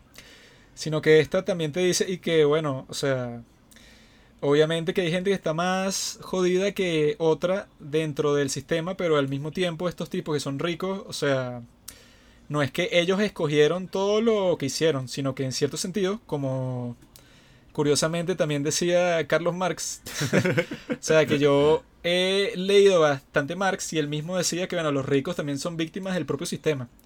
Porque tú para llegar a ser rico, bueno, tuviste que haber nacido en una familia de ricos y pasado por todos estos pasos que tú no escogiste, pues, o sea, tú no escogiste nacer donde naciste, ni como le pasó a Ponte que sea Mm. Engels, que era, que era co- comunista, pero bueno, tuvo que trabajar en la fábrica de su padre que explotaba a sus trabajadores, pero bueno, qué coño. O sea, fue lo que le tocó y ya, pues. Entonces, o sea, si es una crítica completa porque te muestra que la cosa no es tan simple y que, bueno, es que hay gente que es mala y jodió a esta gente pobre y por eso son pobres y los ricos son ricos porque, bueno, X. Sino que se ve que él va para algo mucho más profundo y algo más interesante y esa debe ser una de las razones principales porque la película pegó tanto, pues. Todos formamos parte de la sociedad. y la sociedad crece y se multiplica y evoluciona a través de la crítica. El problema es cuando empezamos a criticarnos a nosotros como individuos o empezamos a crear pequeños grupos y que bueno, existe un grupo secreto que lo controla todo. ¿Cómo se llama? Ellos. Los Illuminati. Ellos controlan todo. Los Ellos son los que hacen esto. Puede ser cualquier nombre, o sea, hay que sí, 15.000. Pero al final yo creo que todos, ojalá fuera algo tan simple así que pudiéramos desmantelar y ya, pero todos formamos parte de- del sistema y de la sociedad. Hay que ver es cómo eso va evolucionando. Pobre Hitler, está engañado. A mí me da risa como, o sea, lo- la- las, las pequeñas cosas que diferencian a un pobre de un rico. Porque en la película es que sí, el olor y no sé, la ropa y esa vaina. Pero por lo menos en el colegio, ajá, yo no era pobre, pues, pero... Qué bola que eras pobre, Fruta picada con, no sé, jugo de tal y yo que sí que una arepa fría en aluminio. Lo que hablábamos en el almuerzo, que siempre, yo le conté esto a Robinson la otra vez. Yo odiaba quedarme la tarde del colegio una ladilla, pero yo me acuerdo que mi almuerzo era que si arroz blanco con lo que sea, y que bueno, con una vaina de atún, otro día que sí con carne molida. Y siempre había un maldito que estaba ahí que, ay, ¿tu comida? Y no, no, mi mamá ya va a llegar. Y llegaba la mamá que se cobra pizza. Y que, maldito hijo de puta. Lle- Llegaba la mamá con una pizza porque la mamá es una sin oficio que pasa todo el día en la casa porque el papá gana tanto real que se pueden permitir esos justos.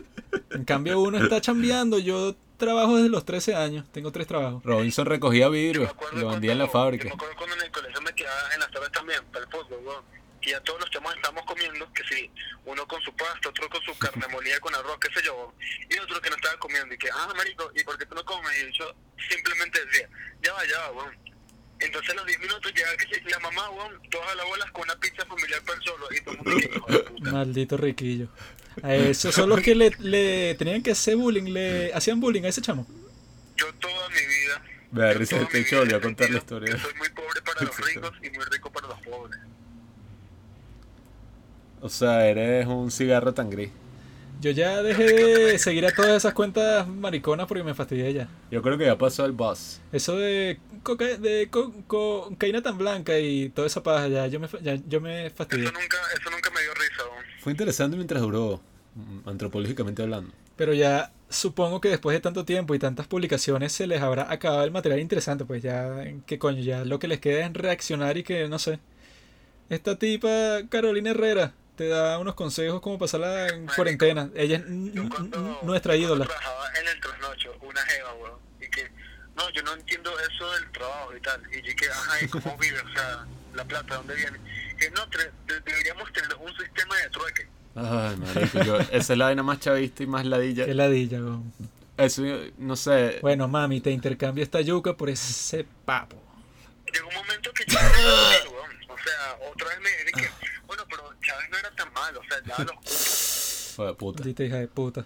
Marico, es que yo lo que me acuerdo fue una vez que yo eh, estaba haciendo una vaina de esa. Yo veo teatro tres veces a la semana. Y estábamos haciendo una presentación de monólogo. Qué marico. Y antes de entrar, yo estaba así preparando mi vaina, pero de la nada me puse a hablar con la gente en los camerinos y que el sistema político, no sé qué vaina, hay que reemplazarlo por algo que de verdad, y que economía de mercado, un show así. Y la gente que, Juan Pablo, eres un fascista.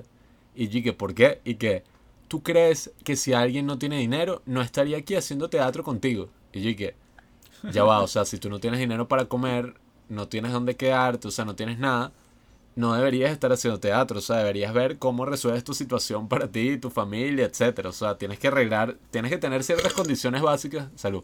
Deberías meterte la FAE. Sí, o sea, tienes que asegurar tu dignidad de alguna forma.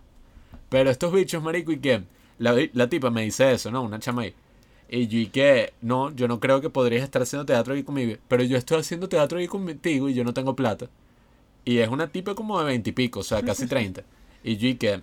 Ajá, pero... O sea, me hicieron sentir como culpable, como si yo fuera privilegiado, que en algún sentido lo soy, pero igual yo estaba y que, ajá, pero no entiendo, ya va. White privilege. sí, y que, ¿por qué no tienes, o sea, cómo que no tienes nada? Y él dije que, no, yo no tengo plata, yo vivo en un lugar que me, que me manda la plata a mi familia del interior, ahí me estoy quedando y yo no tengo plata para la comida. Y yo dije, ¿y cómo comes? La bolsa clap. Y yo dije, ¿qué? Y, y yo dije, ajá, ¿y, ¿y cómo pagas el TED? Y que, o sea, ¿cómo pagas?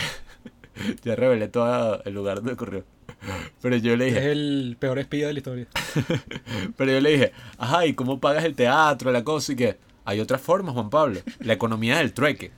Y yo dije, maldita sea, esta bicha no joda. Vive que sí en los años, no sé, 300 Bueno, antes de en mi- Cristo. En mi colegio estudié una jefa, weón, que ahorita es guardia. Pero ya va, tipo Paul Blard así, guardia de seguridad o... No joda. De la GN, mano. Marico, es de la Fuerza Armada Nacional Bolivariana. De la FANB. Ah, yo pensé meterme ahí en vez de la universidad, bo. Tiene Ahí, beneficio. ahí cuadra más. Tienes acceso al hospital militar, coño. En estos tiempos de corona. Sería fino. Ajá, perras. Ahora viene mi película. Ya no he hablado mucho huevo. Pero sí, bueno, Parasite. Parasite, sí, bueno, ni, ni hay que preguntar, pues esa tiene Sí, que ser sí. 10 de 10. a juro. Esa es 10 de 10 en, no sé, en todos los países del mundo. Que bueno, yo hubiera querido verla en el cine otra vez, pero Corona. Así que... Esa entra en la categoría, como yo creo, casi que todas las películas de esta lista, que las puedes ver mil veces así y vas a seguir teniendo el mismo disfrute, vas a conseguir cosas nuevas, nunca se agota. Mi turno. Vamos a hablar ahora de una película llamada A Hidden Life del maestro Terrence Papá. Malick, Qué rico. el cual había hecho sus últimas dos películas, habían sido unas películas de mierda, que era Night of Cops, que es con Christian Bale, y Song to Song, que es que, que sí con mil actores arrechísimos, pero las películas son como que unos videos musicales que parecen también como que propaganda de perfume o Sí. una mierda así, porque bueno, los tipos como que diciendo vainas así en voz, en off, y que supuestamente profundas, y que, oh, la vida, el mundo es muy grande. Y- es como si, you look at the palm trees. Mientras ves todo eso, te muestran que si, no sé, la playa, Rooney Mara bailando con Ryan Gosling, un huevo, nada así, pero, o sea, no sé qué coño estaba pensando el maricón de Terrence Malick, pero ahora con A Hidden Life, como que volvió a, a las, a, la- a las andadas que andaba antes con sus grandes películas, que si The Thin Red Line, eh, de Trios Laves, que coño, esas sí eran películas, obra maestra, pues, que tenía desde el 2011 que salió de Trios Live sin hacer una vaina tan buena como A Hidden Life. Eh, Échale bola, nueve años, o sea. Nueve años bueno, hasta que sacó esta 2019, vaina. ocho. Pero, o sea, la película se trata de un sujeto, ¿no? En Austria, el cual vive en un pueblito y todo fino, que queda, bueno, su- supongo que es cerca de los Alpes. Eh, y tú ves así como que todo el ambiente, todo fino, todo idílico. Pero resulta que está empezando la Segunda Guerra Mundial. Y entonces al, indi- al individuo le toca ir para el ejército nazi, que coño, era un ejército que si el más caimán del mundo que hacía las invasiones más bestias y llegaba pero que sí con el objetivo de exterminar a toda la población que no le, que no le gustara. Entonces el tipo que es una persona como que súper mega moral, él y que bueno, vive con su esposa, con sus dos hijas y con su cuñada. Y entonces él y que bueno, la primera vez lo fuerzan a ir para el ejército y tal, pero luego el conflicto de toda la película, que es como que lo más fuerte de todo, es que el tipo tiene que escoger entre volver a ir para el ejército, que la primera vez que fue, bueno, quedó todo traumado porque la experiencia debió haber sido terrible. Entonces él y que bueno, después lo vuelven a llamar cuando ellos ya habían que si celebrado y todo, pensando que ya todo esto de la guerra se había, se había terminado. Pero lo vuelven a llamar al frente y él tiene como que todo un debate con toda la gente del pueblo y que no, yo no voy a ir para esa y tal. Y todas las personas, o sea, que te lo dicen al principio de la película, si tú querías ser parte del ejército nazi, tenías que hacer un juramento de lealtad a Hitler. Él se niega a hacer esa vaina y queda preso el resto de la película. Y todo es un- una historia real, ¿verdad? Mm. que yo vi que Terrence Malick sacó casi toda la historia de la, del intercambio de cartas entre el protagonista y su esposa. Eh, pero yo creo que lo más arrecho de toda la película, que dura como, ¿cuánto? Como dos horas y media. Cerca de las tres horas. 54 minutos. Sí, bueno, cerca de las tres horas, que coño. eh, el tipo, o sea, que era lo que estábamos conversando antes, Robinson, que hace un tremendo trabajo en primero mo- mo- mostrarte, o sea, su- súper rápido en qué consiste la vida del protagonista. Entonces tú ves que el tipo, bueno, pasa que si todo el día sembrando, eh, trabajando todos juntos en el pueblo, que es un pueblo súper pequeño, que deben ser máximo como 300, 400 personas pero que viven todos juntos y bueno, pasan todo el día trabajando, pero se ven súper felices. Los tipos que sí, bueno, que sí jugando con sus hijas, tienen fiestas en- entre toda la comunidad y tal. Y Terrence Malick pasa como 45 minutos mostrándote todo eso, pues. Mostrándote eh, como que cuál va a ser la vida que el protagonista va a extrañar tanto después para que tenga sentido el gran sacrificio que él, él va a hacer cuando decide no hacerle el juramento a Hitler y pasar preso que si un coñazo de tiempo y no solo eso, sino que el otro gran conflicto moral ahí es que si él hace eso, entonces su familia quedan como unas lacras sociales. O sea, que quedan y queda, tú eres la esposa del maldito ese que no quiso luchar por nuestro país, maldita hija de puta. Entonces la joden a ella, joden a sus hijas. Sí, los Entonces- así como la oveja negra de toda la villa, Sí, o sea, rayados por siempre. cuando todos eran panas y tal, de repente el alcalde que no, todos son unos malditos, el... O sea, toda lo- la gente importante del pueblo. ¿Mm? Se escucha como algo, ¿no? Como una alarma. algo así. O sea, por la calle, pues, pero no es por aquí. Ajá, en fin. eh, pero yo pienso que lo más arrecho es el como Terrence Malick usa el lenguaje visual en esta película. Porque al mostrarte como que espacios tan grandes y tan paradisíacos, pues, o sea, de todas esas montañas con cascadas y con mil cosas, ¿verdad? Eh, primero te lo muestra cuando todo está bien, ¿no? Y tú ahí ya tienes como que una idea bastante clara de cuál es la vida de estos tipos y por qué él está dispuesto, o sea, lo que uno se pregunta y bueno, ¿por qué él está dispuesto a sacrificar toda esa vaina? Por una pregunta, una cuestión moral, pues. Porque incluso le dicen, y que bueno, tú te puedes ir para el ejército y te ponemos que si de camillero, te ponemos a trabajar detrás del frente para que no veas combate cercano, pero de que tienes que ir, tienes que ir. Sí, incluso le dicen, ese juramento incluso son solo palabras, no te preocupes, dilo, pero tú estás claro que eso es mentira, que tú crees en otra cosa. Pero el bicho sigue diciendo que no. Sí, el, el tipo se mantiene firme, o sea, después de todo eso, y bueno, como estaba conversando con Robinson en estos días, que cuando el tipo ya se va, ahí es que, o sea, incluso se, se ve en el cambio de las actuaciones Mm. de los actores y como quedan los personajes fís- físic- físicamente, se puede ver claramente cómo le afecta la ausencia de la esposa y de sus hijas a este tipo. O sea, que está súper sano y súper feliz. Y cuando se lo llevan para la cárcel está todo demacrado, raquítico, camina así todo extraño. Y la esposa, que bueno, estaba risa y risa antes, se ve como que toda destruida, pues, o sea, no solo físicamente, sino toda su vida cambió completamente. Entonces eso, o sea, que es, es- eso es lo fino del lenguaje visual que uso, pues, o sea, que todas estas cosas nu- nunca te las van a decir y que, no sé, ponte que si una escena de diálogo bastante larga entre el esposo y la esposa y que explícame toda tu experiencia y cómo te afecta mi ausencia, no, no, no, sino que tú te das cuenta de todo esto que estoy diciendo es, es simplemente, bueno, por cómo lo ves sufrir, pues como lo ves que a uno le hace falta el otro, el tipo le hace falta a sus hijas, y lo, y lo que puede hacer es mandar cartas, o sea, eso yo creo que para mantenerte interesado por tres horas y pico para una historia, o sea, que tú dices que no tiene como que tanto atractivo a primera vista porque es de la Segunda Guerra Mundial, pero nunca ves un tiro. O sea, nunca ves un tiroteo ni no y que cayeron que sí un pocotón de bombas por donde ellos estaban, o sea, todo es así súper te muestra el ejército pero muy sutilmente porque no es lo, lo que importa, lo que importa es como que ese drama personal. Sí, no es para nada una película de guerra tipo 1917. Que yo creo que lo único que te muestra es el, la guerra como tal y ya, no tiene absolutamente más nada que decir. Puro combate. Mientras que esta película es como esa frase que te dije la otra vez. Cuando los bichos combaten en la guerra o cuando uno pelea por algo, no es tanto por el odio que tienes hacia el enemigo o hacia la otra persona, sino es más por el amor de, de lo que está detrás tuyo, pues. Y esta película refleja eso y, y sobre todo el título de la película, creo que es que sí, la flecha emocional que me dio así directo del corazón y, y esas películas que cuando se acaba, uno ni siquiera tiene ganas de hablar.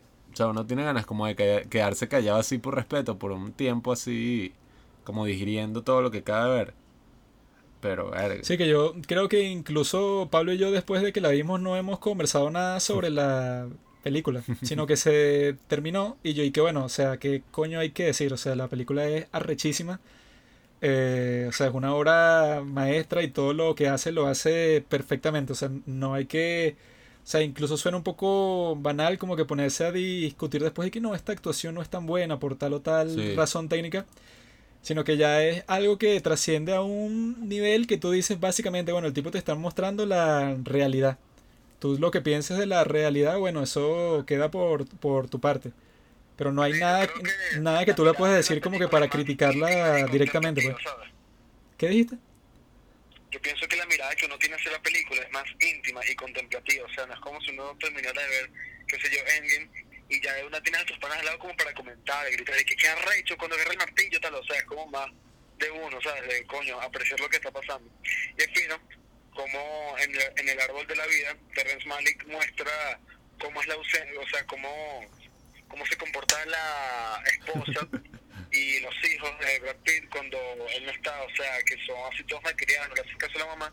Y aquí, en otro lado del mundo, pasa exactamente lo mismo, no importa qué idioma sea, o sea, pasa exactamente lo mismo. No, y, y si es como dice Robinson, creo que es algo muy contemplativo y personal, porque mientras la estaba viendo, yo incluso tenía este debate moral diciéndome que, ok, yo ahorita estoy en Venezuela, que obviamente no es igual de intenso como la Alemania o, o la Europa en 1940 a 1945. o sea, no es muy parecido a, a ese lapso de tiempo.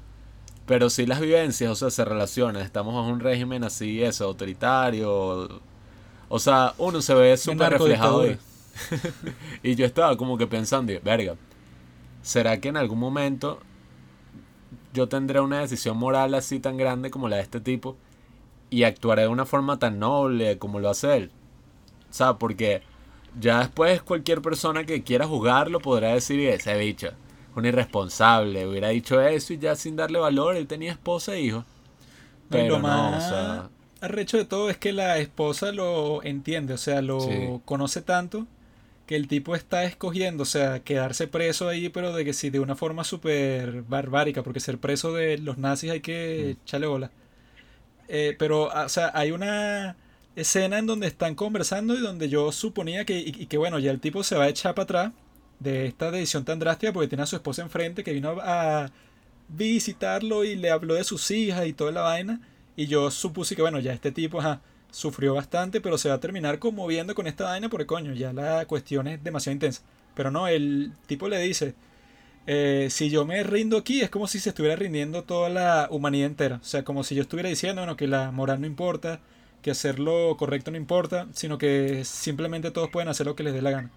Entonces que el tipo haya, está, haya estado dispuesto a morir por eso y que nadie se hubiera dado cuenta nunca, porque ahí te dicen que esa historia la conocía, que sí que, o sea, eh, los, los pobladores de ese pueblo y que si gente cercana ahí de Austria y tal, pero que eso haya salido al mundo entero y que se haya vuelto eh, como que la gran historia de un mártir que murió por lo que creía, o sea, eso no había pasado hasta ahorita. Y eso que ya existía, que si un libro y tal, que hizo que un periodista que había visitado el pueblo.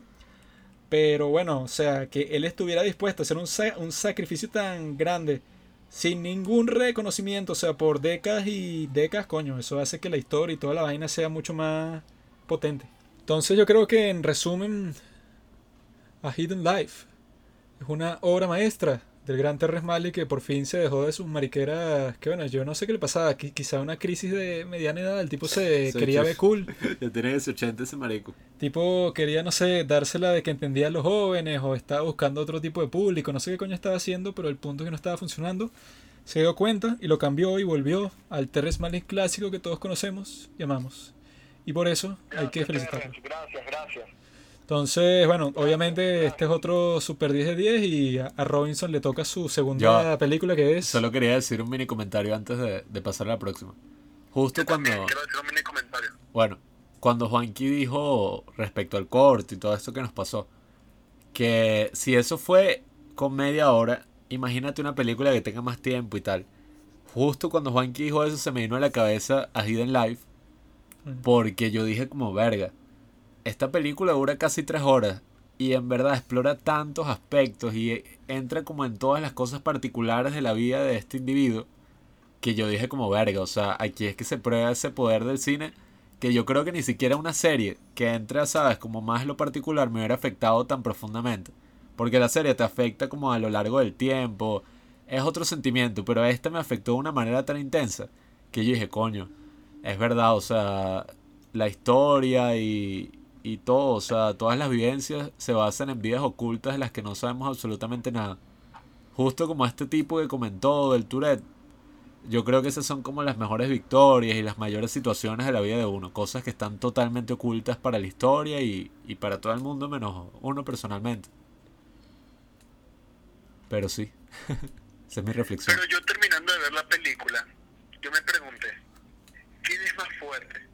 ¿El hombre que insulta y golpea o el hombre que es fiel a sus convicciones morales? Te lo dejo, papá. Vamos con la siguiente. Wave. ¿Cómo, cómo, cómo? ¿Cómo se llama? ¿Cómo se llama? Wave. Olash. Ajá. Wave o olas en español, ¿no? Y Bueno, Chaos no la han estrenado todavía. ¿Cómo? Chaos no la han entrenado todavía.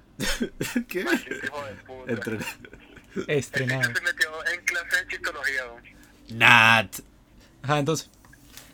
Ajá. La película Olas o Waves de A24 A24, dirigida por el pana Trey Edward Schultz, que anteriormente, ante- anteriormente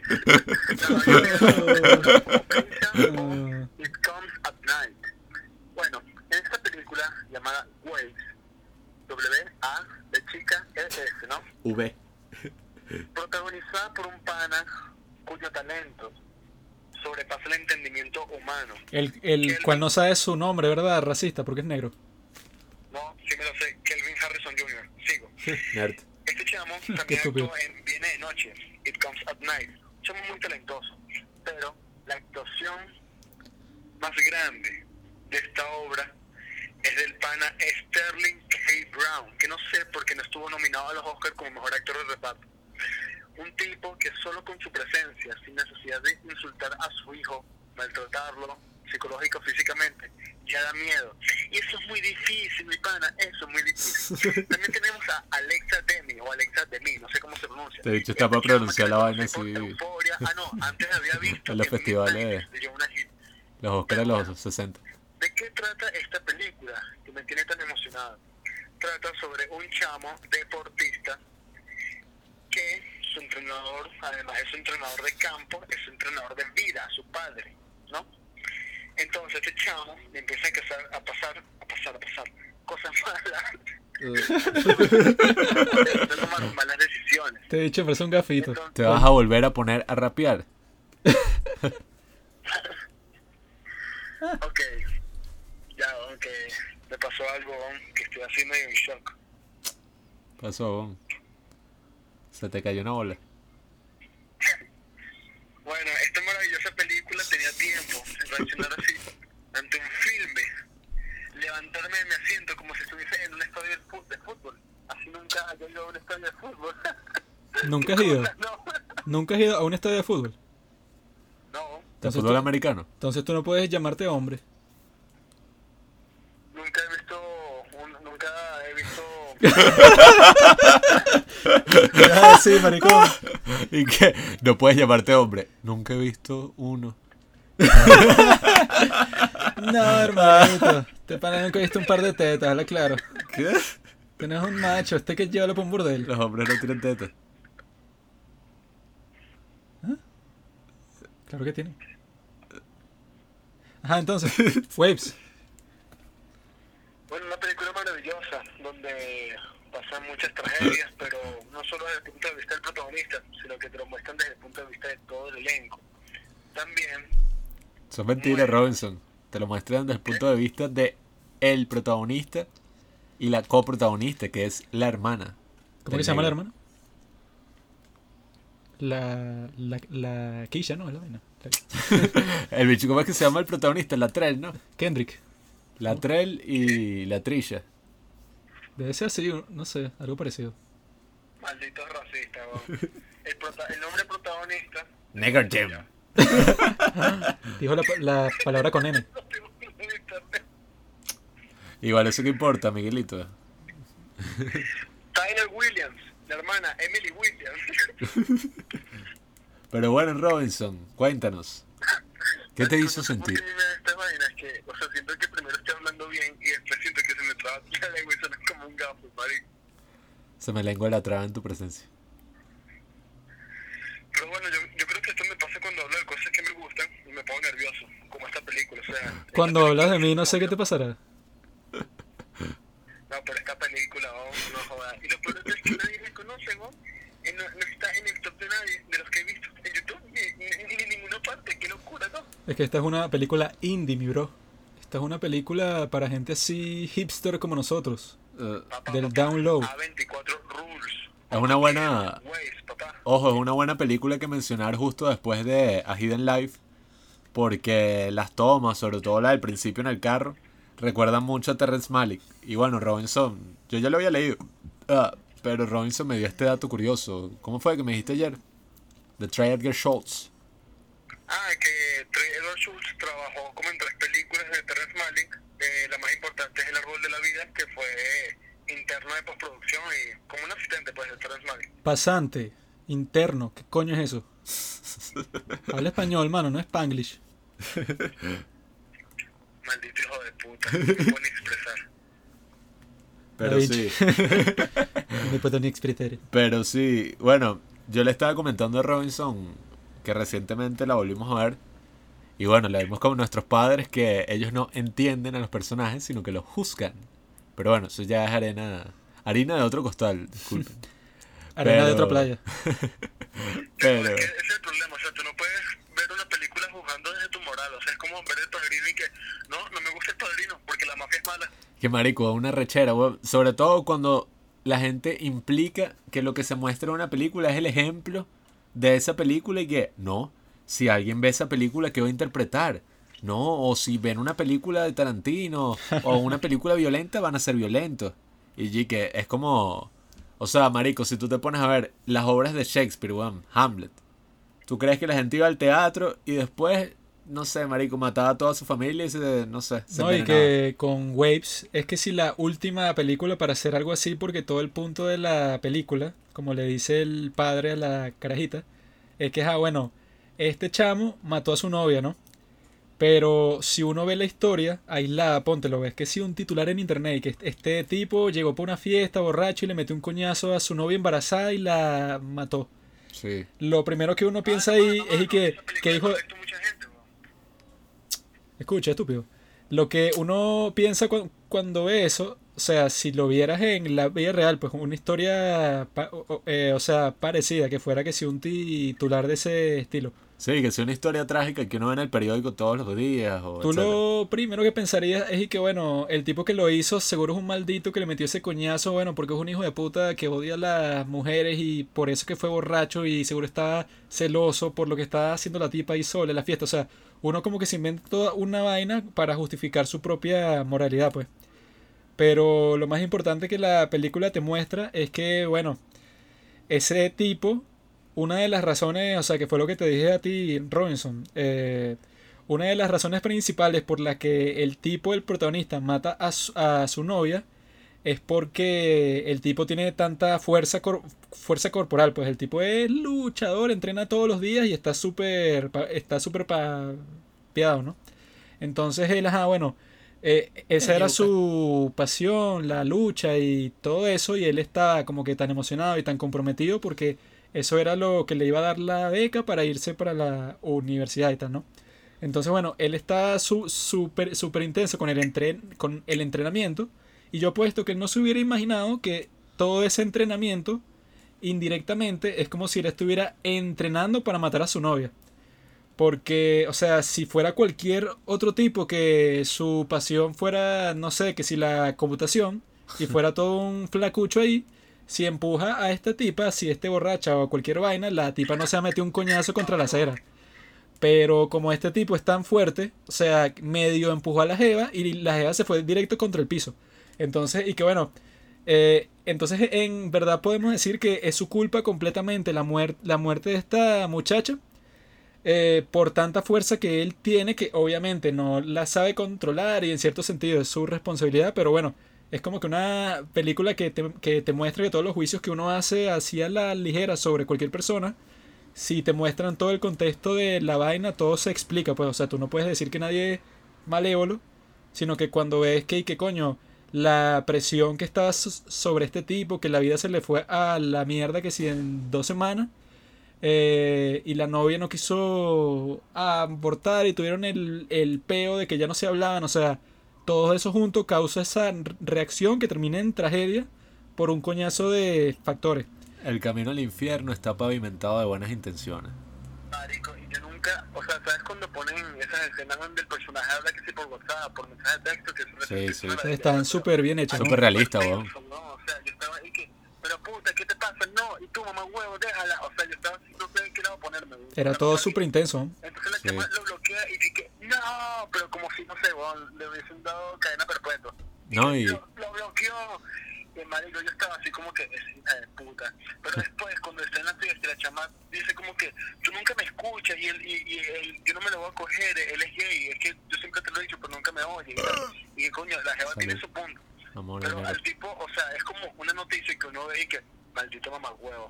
Sí, sí. Sí. Pero aquí sabiendo todo el contexto, ajá, el tipo tiene que llegar a su cárcel porque al fin y al cabo mató a alguien. Pero tienes como una visión más clara hacia el suceso, o sea, Mm. y que bueno, este hecho no es malo, sino que le pasaron cosas malas. Sí, o sea, es como dice el tipo, él no es un monstruo, es un ser humano. Y creo que eso es algo muy sencillo. Es como dijimos ahorita con Parasite, que es muy fácil decir que una persona es un monstruo o que la culpa es de los Illuminati o cualquiera de esas oraciones.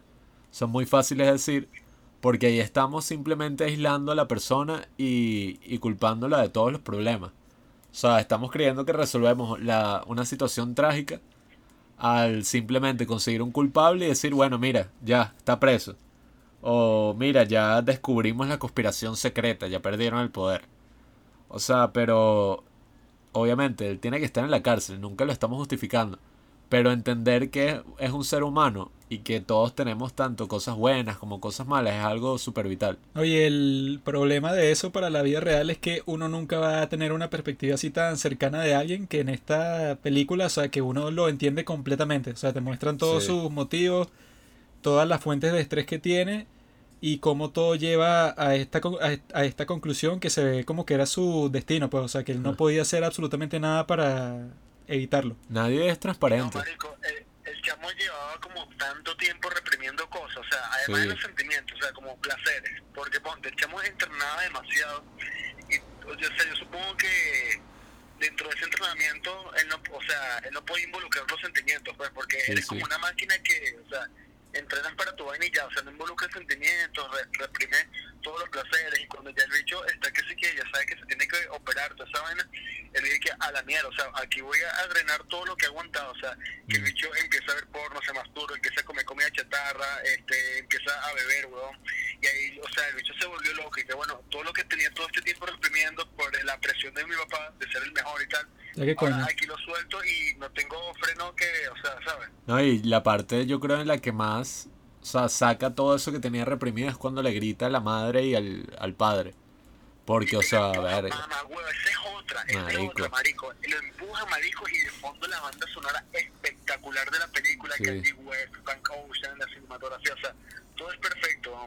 La música es tan importante en esta película, marico. No, y, y ahí es que yo la otra vez te comentaba que yo me acuerdo que la volví a ver y empecé a pasarla así por escenas, que a veces hago eso. Y empecé como a ver las escenas, no estudiándolas, simplemente pasándola, recordando partes.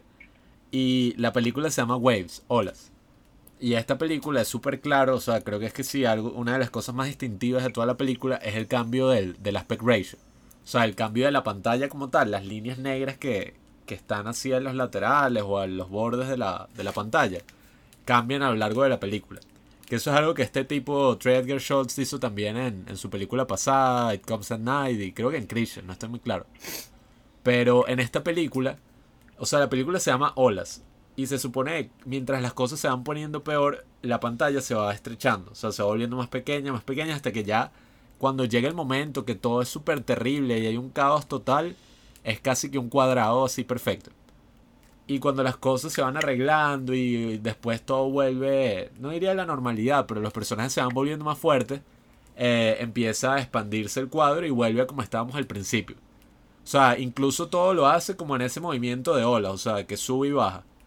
La marea, o sea, es algo así de ese estilo. Pero yo le estaba comentando a Juanqui la otra vez y a ti mismo, Robinson, que esas líneas así al borde del cuadro, que son líneas que cualquier película puede tener ese aspect ratio. Yo creo que esas líneas nunca se habían significado, o sea, algo tan grande para mí en ninguna otra película. O sea, porque yo creo que el hecho de que el cuadro no esté completamente así lleno, es que en cualquier momento la ola, ¿sabes? Puede, las cosas pueden eh, tornarse peor. O las cosas pueden mejorar. O sea, nunca, nunca todo va a estar así inmaculado. Vamos a estar totalmente satisfechos. Eso siempre va a variar. Y eso es algo que coño me dejó. Robinson trancó, no sé qué le pasó. Se te el saldo. No, mi saldo es ilimitado, yo soy rico. Vamos a volver a llamar.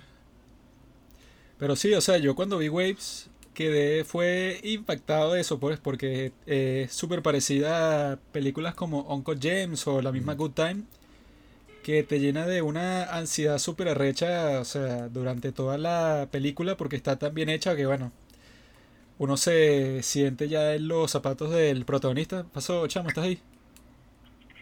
Ah. Mi saldo es ilimitado, mano. ¿Tú sabes con quién estás hablando? Donald J. Trump. ¿Tienes algo más que decir sobre tu peliculita? Coño, es que lo que me da la dilla, es que ahorita no tengo nada que decir, pero se acaba el, episodio y que coño hubiese dicho esto. Pero sí, bueno, es una película súper emocional, marico, que la primera mitad, marico, o sea, tienes que agarrarte del asiento y ya la segunda mitad es como de reflexión, o sea, de todo lo que acaba de pasar y simplemente calmarte, al igual que los personajes, o sea, calmarte porque si no, tu vida va a coger mal camino. Sí, y todo ese arco de redención. Pues, Eso me pareció súper interesante, como sonará Chovy, todo ese arco. Pero sí es como un arco de redención lo que viene después de, de la historia del chamo. Y es como importante porque, o sea, yo me puse en los zapatos del bicho y cuando creo que lo condenan a 45 años, no sé, un, un tiempo así. Yo dije, bueno, o sea, tejo, o sea, ya te jodiste, te, estás prácticamente muerto, todo se Creo que incluso dicen y que bueno, lo condeno a pasar el resto de su vida en prisión, o sea, cadena perpetua, simplemente. Sí, o sea, yo ahí dije, marico, o sea, me sentí como si me lo hubieran dicho a mí. Y yo, verga, o sea, me, estoy muerto. No o sea, tú te pregunté que un chamo tan joven, o sea, que tenía un futuro tan prometedor y que no, a la universidad, la beca deportiva, tal, o sea, que te encierren toda tu vida por haber matado a alguien que amabas, weón. No, y lo importante de la segunda parte es que después de que, bueno, el bicho prácticamente lo mataron, o sea, lo sentenciaron a muerte, toda su vida encerrado. La gente que, que queda atrás y todo lo que pasa después también es importante. O sea, tú dices como verga, o sea, cada acción, cada cosa que uno hace, no es, es como lo que hablamos con Parasite. Uno es parte así como de una sociedad. O sea, todo lo que nosotros hacemos afecta al otro.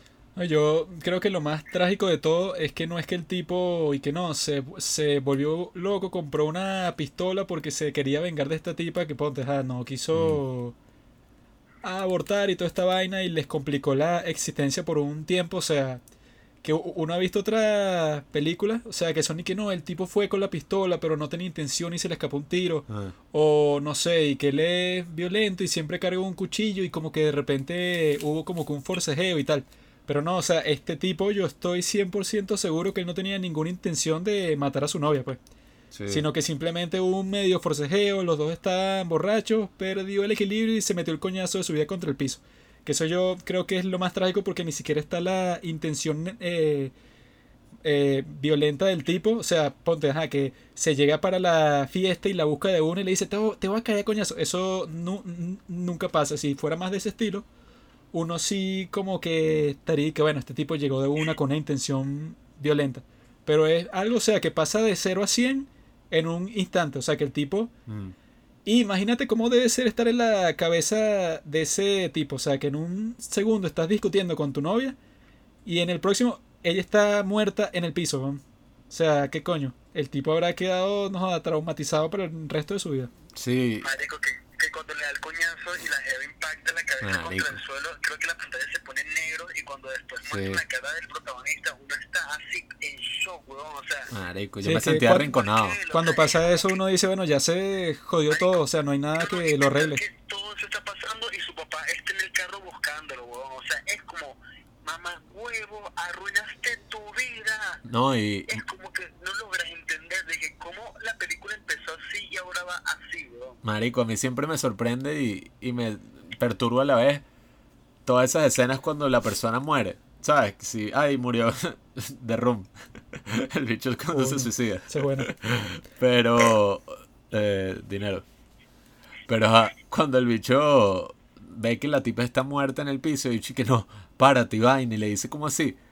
Marico, o sea, yo a veces me pongo a pensar y cuando, es como demasiado raro cuando una persona muere y sobre todo de una manera tan abrupta, porque tú dices, ya, ya. Hace 5 minutos o ni siquiera, hace 10 minutos yo estaba viendo a esta bicha caminar, ni siquiera me había puesto a conversar con ella. Y ahora discutí con ella, le metí un coñazo y está muerta. O sea, ya Es que nunca... es la vida, weón. O sea, la vida te puede cambiar en un minuto. Marico, eso es como lo que más me sorprende. Y no sé, yo a veces como que me imagino a mí mismo que me están como condenando a prisión o cosas así. Pero nunca es como por algo que hice, siempre es como que verga. Yo tengo un instinto de que algún día estaré preso, no sé por qué.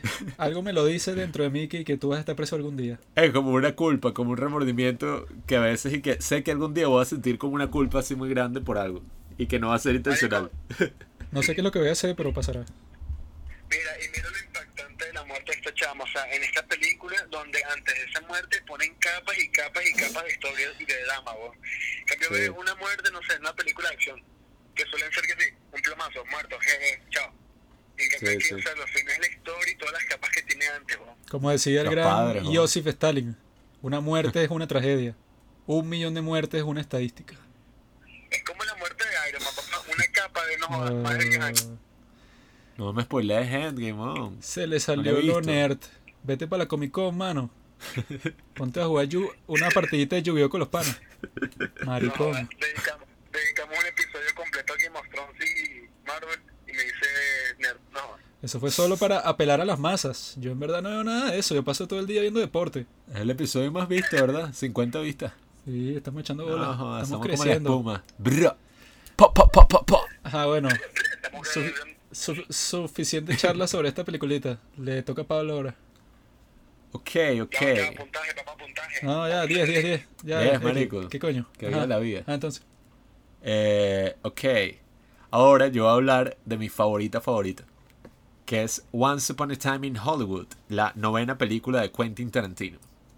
Esta película, eh, no es, o sea, yo estoy claro de que no es la mejor del año, porque en verdad no es como la película más intensa para mí personalmente del año. O sea, incluso creo que Waves Uncut Gems tuvo momentos en que yo, bueno, no, en esta grité también, pero, pero, o sea, no, estaba así con un show que sí llorando y que, ay, pero, marico, este fue como otro sentimiento. Eso es lo arrecho del cine, marico, o sea, no es que te tiene que conmover para que sea buena. No solo eso, o sea, es que hay tantas formas de que la película sea recha, marico. O sea, te voy a explicar más o menos el contexto que Juanqui lo vio conmigo y yo te lo he contado a Robinson, pero de cuando vimos Once Upon a Time in Hollywood. Yo, cuando vi que Tarantino iba a sacar una película sobre Charles Manson y todos estos casos, etcétera, el asesinato este, yo le dije a mi hermana, que es como la fan número uno de Tarantino, y que estábamos en la misa, estábamos en plena misa, y yo le dije que eso fue un domingo. En plena misa. Y yo dije, Andrea, la nueva película de Tarantino va a ser sobre Charles Manson. Así. Y la, la show de mi hermana hizo que, ¿qué? Y se puso que a llorar, weón. Y yo dije, ¿qué? ¿Qué carajo? Y la ¿Qué es bicha con un show y que, es que lo amo tanto. Ah, Así, y yo dije, "Ugh". ¿Cuándo fue eso? Yo no sí, yo estaba creo- ahí, ¿verdad? No, no, no. Tú eres ateo. Pero yo estaba en mi casa haciendo un pentagrama. Estabas como mero con tus pantuflas de oso. Pero me acuerdo que nada, le dije eso y yo dije, ok, qué bizarro, qué bizarro esto. No me iba a imaginar, weón, que creo que dos años después aproximadamente, mi hermana, nuestra hermana se fue del país. Yo nunca me iba a imaginar que iba a volver a ver a mi hermana y íbamos a ir al estreno de la película juntos y creo que ha sido que sí, uno de los mejores estrenos que he en mi vida. O sea, porque Pablo se pone a llorar. no, marico, es que la vaina, o sea, más allá de lo sentimental del momento, y, ay, mi familia, mi hermana, sentimientos, qué marica. Uno Eh, un hombre serio nunca siente nada. Te, te va a terminar matando la mamá, no la novia. y hace la historia de Manuel. Giuseppina. Un hombre reprime sentimientos y después explota y sucede una tragedia. Pero bueno, Latrell. Eh, nada, marico, el, el estreno fue una vaina, o sea, fue en el cine más arrecho de Barcelona. La vaina, Eric, 4K, un show, marico. Y la vaina estaba llena, o sea, era literalmente un blockbuster, weón. O sea, era, no tenía números de asiento y la vaina había una cola gigantesca, weón. Todo el mundo tenía franelas de Tarantino. Tú entras al cine, primero la marquesina, weón, decía que Once Upon a Time in Hollywood. Puro fanboys. Pero mari- lleno de puros fanboys ese show, weón. Y un coñazo de jevas, o sea, gente de todo tipo, weón. Entonces estábamos entrando todos los pósters de las películas de Tarantino. Estaban incluso el póster de la película. De las películas en las que aparece Leonardo DiCaprio en Upon a Time in Hollywood. Las películas falsas. Estaban esos pósters. Había mil vainas así como memorabilia puestas en la pared. Y marico, nada, entramos al cine. El cine es rechísimo, weón. Era un, eh, creo que ese cine solo tiene una sala, weón. Es que sí, parece un Sí, sí. Marico, pero es el cine así arrechísimo, arrechísimo. Y marico, o sea, la experiencia yo creo que fue tan arrecha que la nosotros la terminamos viendo en el cine un total de yo la vi cuatro veces y Juanqui la vio cinco veces. Pero Soy superior.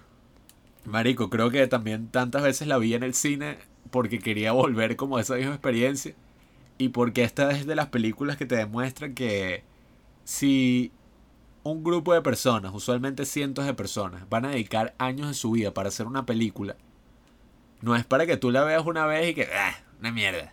O, bueno, si es una mierda sí, pero si es buena no es y que, ay, qué ladilla, película repetida. Sino, marico, esta sí es para verla una y otra y otra vez y apreciar, pero absolutamente todo, marico. O sea, y que después medio reflexioné un poco y leí una entrevista de Tarantino. Y Tarantino dice que Once Upon a Time in Hollywood es eh, su Roma. Roma de Alfonso Cuarón. O sea, es lo que fue Roma para él. O sea, todo ese recuerdo de cómo fue Hollywood y tal. Y él también dice que él prácticamente se siente como Rick Dalton. O sea, como Leonardo DiCaprio.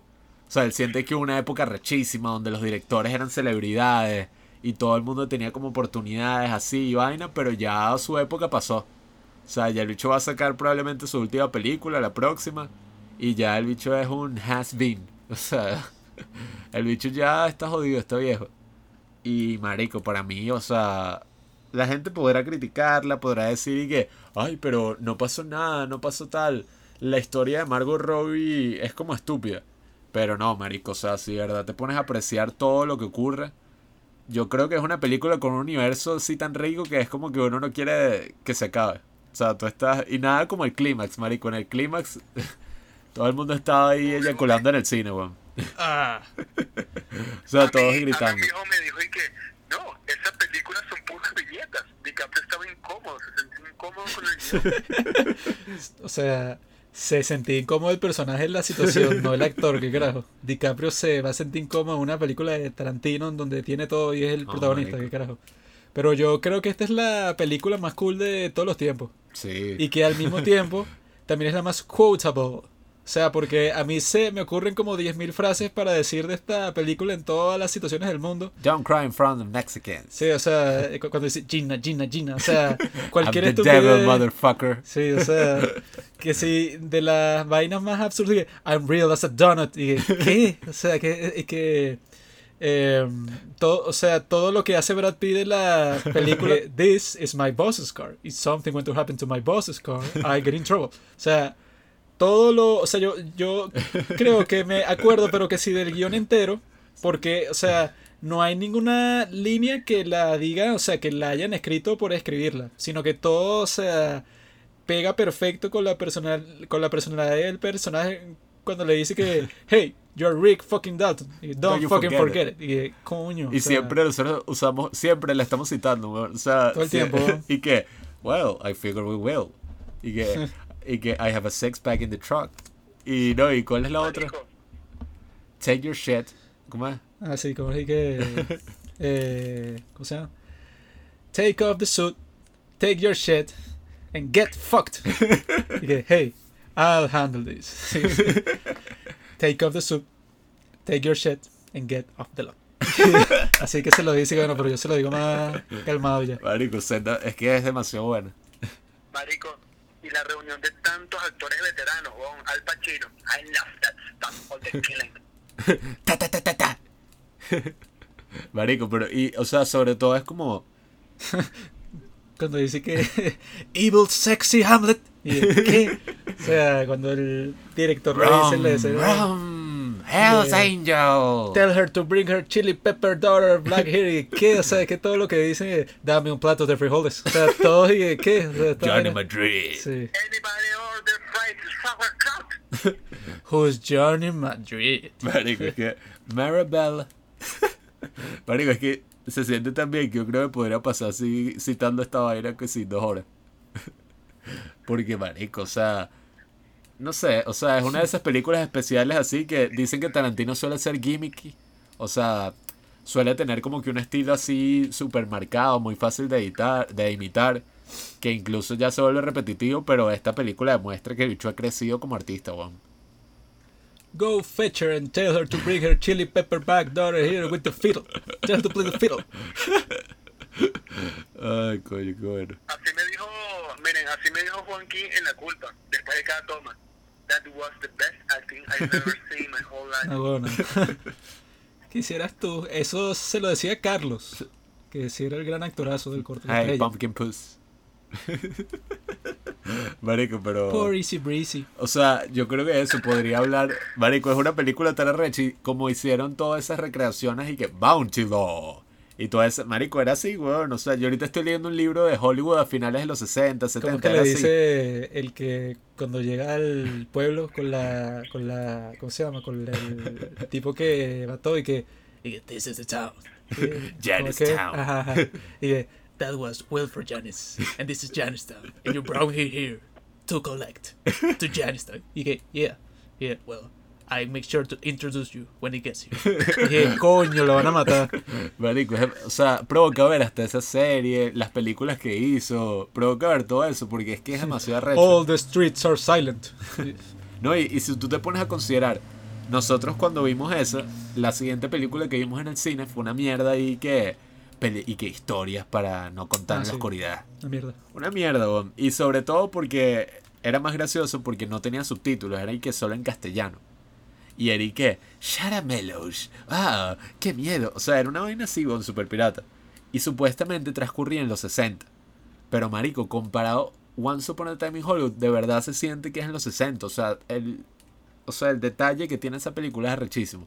Mientras que esta, unas canciones ahí de mierda de los 60 y uno que otro carro viejo y ya. O sea, era súper pirata.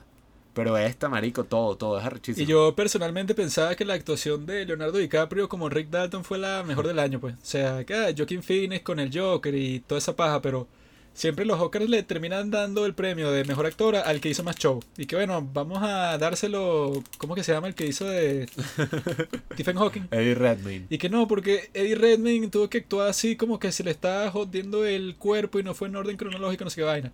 Y no se la dieron a Michael Keaton por Birdman, que fue una actuación mucho más Fue arrecha. o mil sea, veces mejor que esa. Siempre andan buscando el show. Entonces, dejan afuera actuaciones tan arrechas como la de Leonardo DiCaprio, que es fina porque es sutil, pues. O sea, el, pers- el personaje no es, ponte, como el que sí le dieron el Oscar, que es el de, de Revenant. Y que bueno, el tipo le matan al hijo y él está paralizado y se le sale espuma por la boca mientras le disparan. O sea, unas vainas extremas y que comió hígado de no sé qué vaina cuando él es vegano y tal. O sea, solo cuando pasan cosas así es que los maricos viejos de los Oscars se impresionan cuando, bueno, si ellos son los que en verdad saben más de cine, deberían dar premios a vainas como la actuación de este tipo en Once Upon a Time in Hollywood, que fue arrechísima, ¿no? O sea, El todas las escenas que, en que estaban eran perfectas. el bicho parecía que siempre estaba al borde de ponerse a llorar, o sea, siempre estaba así que... Y el final, o sea, I'm a has-been. El final es eso, o sea, es una vaina tan satisfactoria y que yo creo que casi nadie se quejó, o sea, y que, no, la violencia, tal. Es que sí, la vaina más satisfactoria que existe, o sea, incluso la, la hermana de Sharon Tate, que ajá, todos saben que fue asesinada por el grupo este de Charles Manson, la familia. La hermana le dio permiso a Tarantino de, de usar esa historia y ellos conversaron y él le mostró el guion y estaban los dos súper emocionados con la película. Si a ella no le ofende lo va a ofender a uno. ¿Qué Sí, coño? o sea, una vaina. Este dicho es demasiado inteligente, o sea, si te pones a ver. O sea, tomando una decisión así. Yo, personalmente, cuando me imaginé que Bicho iba a ser una de los hermanos. Eh, que, que los hermanos Manson. Coño. Esa sí sería una película recha. El Bueno. hermano perdido Charlie. Pero cuando iba a ser una vaina de la familia Manson, eh, yo me imaginé que, verga, te he dicho hace una vaina así toda tipo prisoner, pero violenta y que no, la familia, los bichos matan a un coñazo de gente y son todos unos personajes de tipo Tarantino. Pero el hecho de que Margot Robbie haya sido el personaje que Uy, interpretó, Dios. que coño, la No bicha es una diosa. nombre. O sea, la bicha es una diosa y la gente... Es, es la cereza, es la cereza de la película. La gente- la segunda vez en el trasnocho, No, un grupito ahí de idiotas y que, eh, verdad, no sé qué pinta Margot Robbie en esta película. Y qué bueno que la tipa es Afrodita, weón. Eso es lo que pinta. No, y, y marico, es como dice... Marico, o sea, son actuaciones, o, o sea, que es solamente la presencia, weón. Y también están estas otras actuaciones, weón, ponte, de que no hemos hablado para nada, que a nosotros nos gustó burdo, o sea, de tu Pose, que está Jonathan Price y Anthony Ah, no, bueno, pero está- eso ya. Yo creo que al final, después de que Juanqui hable de su segun, de su, sí, su segunda película favorita, Yo escogí tres, pues soy superior a ustedes. yo creo que después de que Juanqui hable de eso, hay que comentar, marico, al menos comentarlas por encima. Tantas películas que salieron en el 2019 que la vaina es una locura, bueno, o sea, 2019 está entre los mejores años en la historia del cine ya bueno, es que yo cuando estaba hablando con Robinson para ver cuáles películas escogíamos fue. Y, y que bueno, vamos a dejar afuera casualmente Mary Story, Jojo Rabbit, Endgame. Eh, esa, la de Two Popes, así como si, no, como, The si no, como si no fueran nada cuando todas son arrechísimas. Y yo, ¿qué coño? O sea, si estamos dejando a todas esas fuera, es que las que están dentro, coño, ya son lo más arrecho.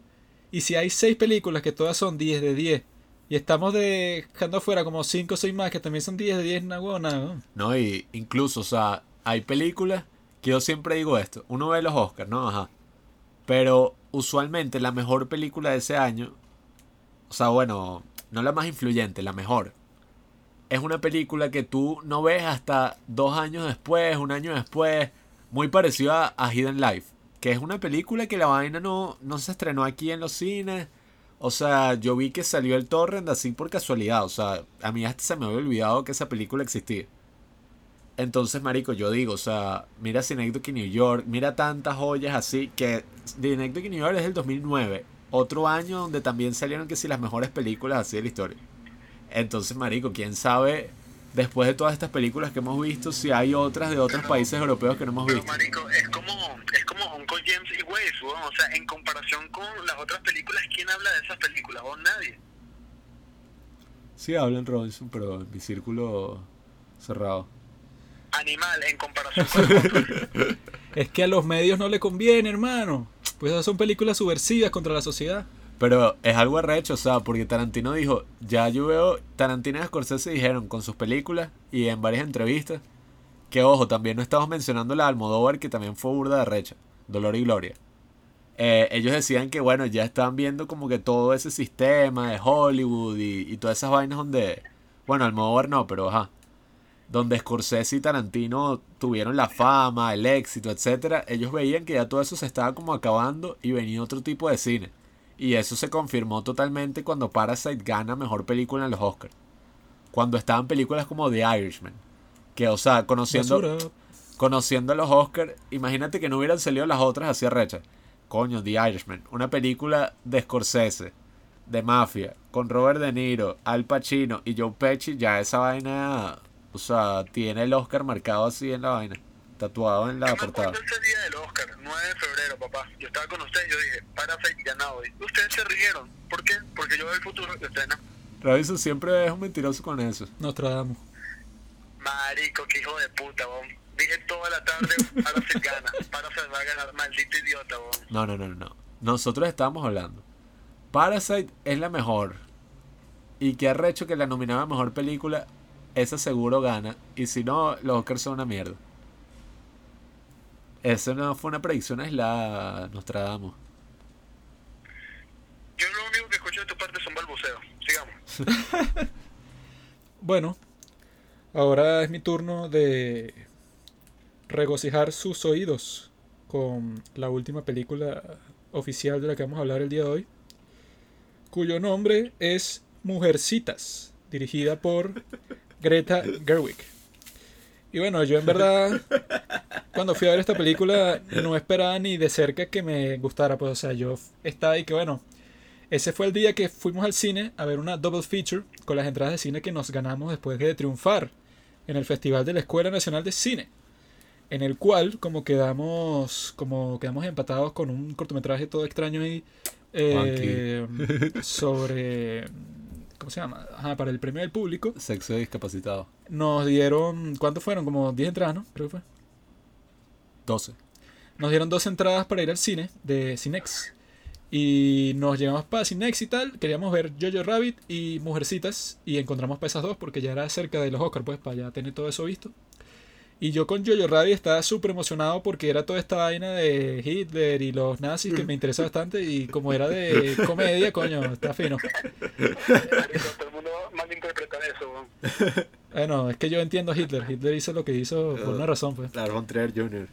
Pero ajá, vimos Jojo Rabbit, que estuvo bastante fina, y después venía Mujercitas como a las 7 de la noche, pero yo estaba ahí que bueno, a mí no me gustó Lady, Lady Bird, pero para nada, o sea, me pareció una película de adolescentes cualquiera y todo el mundo con un show y que, no, esta hay que darle mejor guion en los Oscars, es demasiado bueno. No Esa qué vaina". estaba fina, pero el hype la jodió. Y el show. Con esa yo vi unas reseñas y que 10 de 10, no, esto muestra toda la experiencia de cómo ser joven y todo lo que te pasa, y que bueno, ajá, X.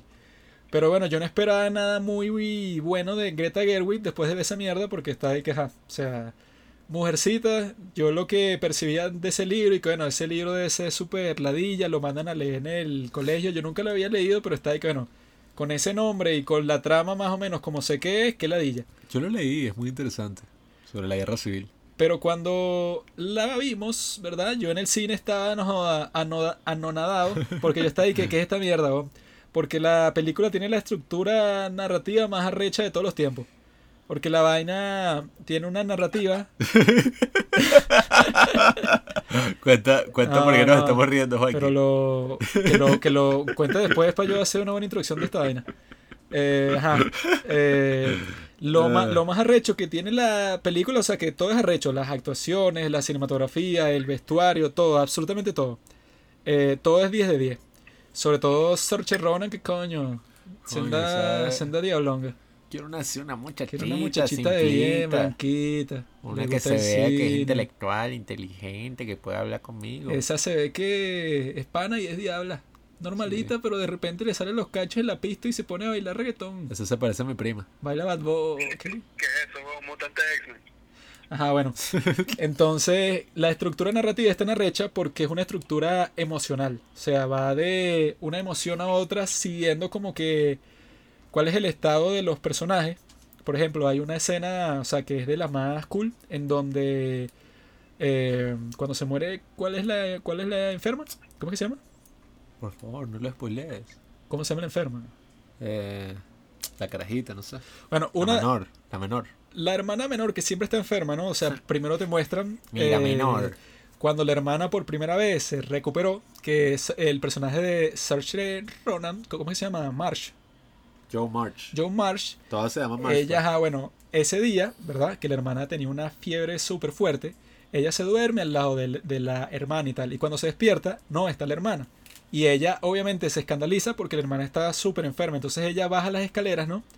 Y de repente cuando creyó lo, o sea, que había pasado lo peor, ve que la mamá está sonriendo junto con la ama de llaves, ¿no? Y con la hermana que como que ya se curó y está comiendo y ya recuperó el color en su cara.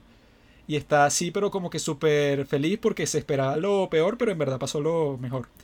Y justo después de esa escena, viene otra que siete años después, en donde pasa exactamente lo mismo, ¿verdad? O sea, por lo menos en el principio de esa escena, y te lo muestran con exactamente las mismas, mismas tomas. O sea, Joe March se duerme al lado de su hermana que está súper enferma y tiene una fiebre súper alta, ¿no? Y cuando se despierta ya la hermana no está en la cama. Ella baja las escaleras corriendo de la misma forma que lo hizo antes, pero cuando llega eh, al mismo sitio, ¿no? Ve que en la mesa está sentada otra vez su mamá con la ama de llaves, pero están llorando. Y la ven a los ojos como diciendo, y que bueno, esta chama como que no lo soportó, pues. Y ahí es que, o sea, edita toda la historia en varios momentos así, en varios beats, en donde no, o sea, no importa tanto cuándo pasó y toda esa vaina, sino cómo van conectando cada momento de 7 años antes a 7 años después, todo está concatenado para que la edición sea totalmente emocional y eso hace que el efecto de una historia que la pudieron contar de, de manera convencional, manera lineal y no les hubiera dado chance para contar ni la mitad de lo que contaron. Pero haciéndolo de esta forma, que ni idea como Greta Gerwig se le ocurrió la brillante idea de estructurar toda la historia de esta manera, porque le, porque le dio tiempo no solo de contar todo, sino añadirle esa parte de los sacrificios que tuvo que hacer la autora Joe March en ese tiempo, o sea, como que para que su novela pudiera ser publicada. Eso de cambiar el final para que ella se pudiera casar y eso. Pero, o sea, yo nunca había visto una estructura narrativa de ese estilo que le diera prioridad a lo emocional sobre todo lo demás. Porque siempre es y que, bueno, el guion, no, la acción, no sé qué vaina como que lo que importa es contarle eh, a la gente eh, la información, pero de la manera más efectiva posible. Y eso siempre se aborda de una manera súper lógica. Pero en este caso es totalmente emocional y a mí me impactó emocionalmente súper fuerte cuando yo no tengo nada en común absolutamente con ninguno de los personajes. Eh, que si chamitas gringas del siglo XIX, pero yo estaba ahí que coño, que arrecho todas las experiencias y toda la vaina. Y uno termina teniendo una visión completa de toda la familia y todas sus relaciones y todos sus dramas que no me imagino una forma distinta que lo pudieran haber hecho que esta forma y por eso es que Greta Gerwig se ganó mis respetos luego de haberlos perdido completamente con la mierda de Lady Bird. Pero sí, haciendo filmes. Ajá, bueno, cuenta tú lo que quieres contar, que yo no voy a contar eso que le dije. A mí me gustó Burda, Mujercita. Yo me leí el libro, me la estaba vacilando. Llegué a mi casa feliz, contento, queriendo discutir la obra maestra que acaba de ver. Y el maldito de Juanqui tenía un show con la estructura. Y que, no, la estructura de esta película es algo que nunca había visto en mi vida. Es como el árbol de la vida. Y que, como el árbol de la no, es una vaina rechísima. Y que la vaina, pero tenía un show montado. Y Robin se en el carro con nosotros. Y yo lo que le decía era que, ajá, es buena, pero la estructura no es el show que tú dices. O sea, la vaina transcurre a medida que transcurre la historia y transcurren las dos historias al mismo tiempo. Eh, y va entre el pasado y el presente. Y el maldito juega con un chuye, no, eso no es así, tú no sabes qué es estructura y qué, qué es estructura, eres un inculto. Y pasamos peleando como una hora y el marico de Robinson en el medio y que, ya, no peleen y vamos a hablar de otra cosa. Y nosotros con todo un show. Es que el pobre Pablo. El, el pobre Pablo no entendía la complejidad de la estructura narrativa y la quería reducir. Qué show. Y yo como él la estaba reduciendo, como la película es tan arrecha, y no, o sea, no sé si la pondría de mejor del año, pues, pero creo que sí. No vale. Fue incómodo para mí, weón. Ustedes discutiendo, yo en el medio y cada uno mirándome cada rato para buscar mi aprobación. Que bueno, Robinson, diga algo, weón. Robinson nunca se puso al lado de ninguno. Marica. Ajá. No tiene voluntad. Estaba cagado. Yo lo vi. Estaba chorreado ahí. Robinson, ¿a ti qué te pareció? El con Juanqui es que el bicho, o sea, si tú no opinas igual que él, eres un inculto, automáticamente. Juanqui, bueno, maldito. Es que Robinson no es una persona estudiada. No ha ido a la universidad. En cambio, Pablo y yo estamos en la central, la mejor uni universidad del planeta. Mientras Robinson está ahí aprendiendo por Khan Academy. ¿Qué te pareció la película, maldita? Bueno, me gustó. O sea, es como Pablo, pues, burda buena, pero no un show y que la mejor de la historia. Yo dije que es la mejor de la historia, que ese pene. Bueno, la mejor estructura, me sabe culo, era un idiota. Yo, yo dije la mejor estructura. Yo dije que la estructura es algo nunca antes visto, es innovadora. Pablo, estás equivocado que es un inculto, no entiende la complejidad. Porque es un niño, él no, él no ha vivido, él no ha pasado por lo que ha pasado. Ya se ha hecho. Sí, ¿en cuál? Dime, pues, dime un ejemplo. En cualquier otra. The Irishman. Iba entre el pasado y el presente hasta que las dos se alineaban. Qué idiota. Tú no entendiste mujercita. Que otro inculto más. Mujercita. Juanqui, está, marico Juanqui, entiende que estás acorralado y cuando estás acorralado te sientes bajo presión, por lo cual te pones a atacar. Este hecho se parece a, a los bichos de la oposición, así. ¿Tú crees que tú me puedes... ¿Crees que tú me puedes acorralar, Robinson, con tus ínfimas capacidades cognitivas? Fácilmente puedo. El punto es que no es simplemente que, ay, va del pasado al presente, sino que la manera en que están organizadas esos cambios del pasado y presente es emocional y no es lineal, y eso es lo interesante. Por eso es que es parecida a The Tree of Life. Pero Pablo, que no, no, es súper simple. Sigue siendo lineal, Juan. Y que sea Pablo, emocional y lineal. Pablo ten- tenía toda una teoría sobre unas vainas que no pasaban o sí pasaban en el libro, que, que habían introducido y todo eso era mentira y todo está en el libro y ya. Claro que no. Claro que sí, retrasado. Lo que había pasado es que ella juntó los dos No, no, libros. no, no, no, no, sí, Mira, estúpido, te explico. es verdad. Si tú lo buscas en Wikipedia, te dice que la historia de Mujercitas en casi todas partes se imprimió como un solo libro. Y no es que parte 1 y 2. Hay parte 1 y 2 Bueno. aquí en Venezuela. Están, están juntas Tú lo conoces. el libro 1 No, y el no. libro 2. Tú lo conoces como parte 1 y 2, pero ya es Mujercitas ya. Entonces tú y que, no, claro, es que eso fue unas vainas que le agregó ella y eso no, era así. Yo no dije eso. Claro que sí. Yo dije, la película. Tú sí- decías que eso no, pasaba en el libro, no. mamá huevo. Claro que Yo sí. decía, lo que yo leí llega hasta acá. Si la bicha le agregó todo eso, la bicha es una genia.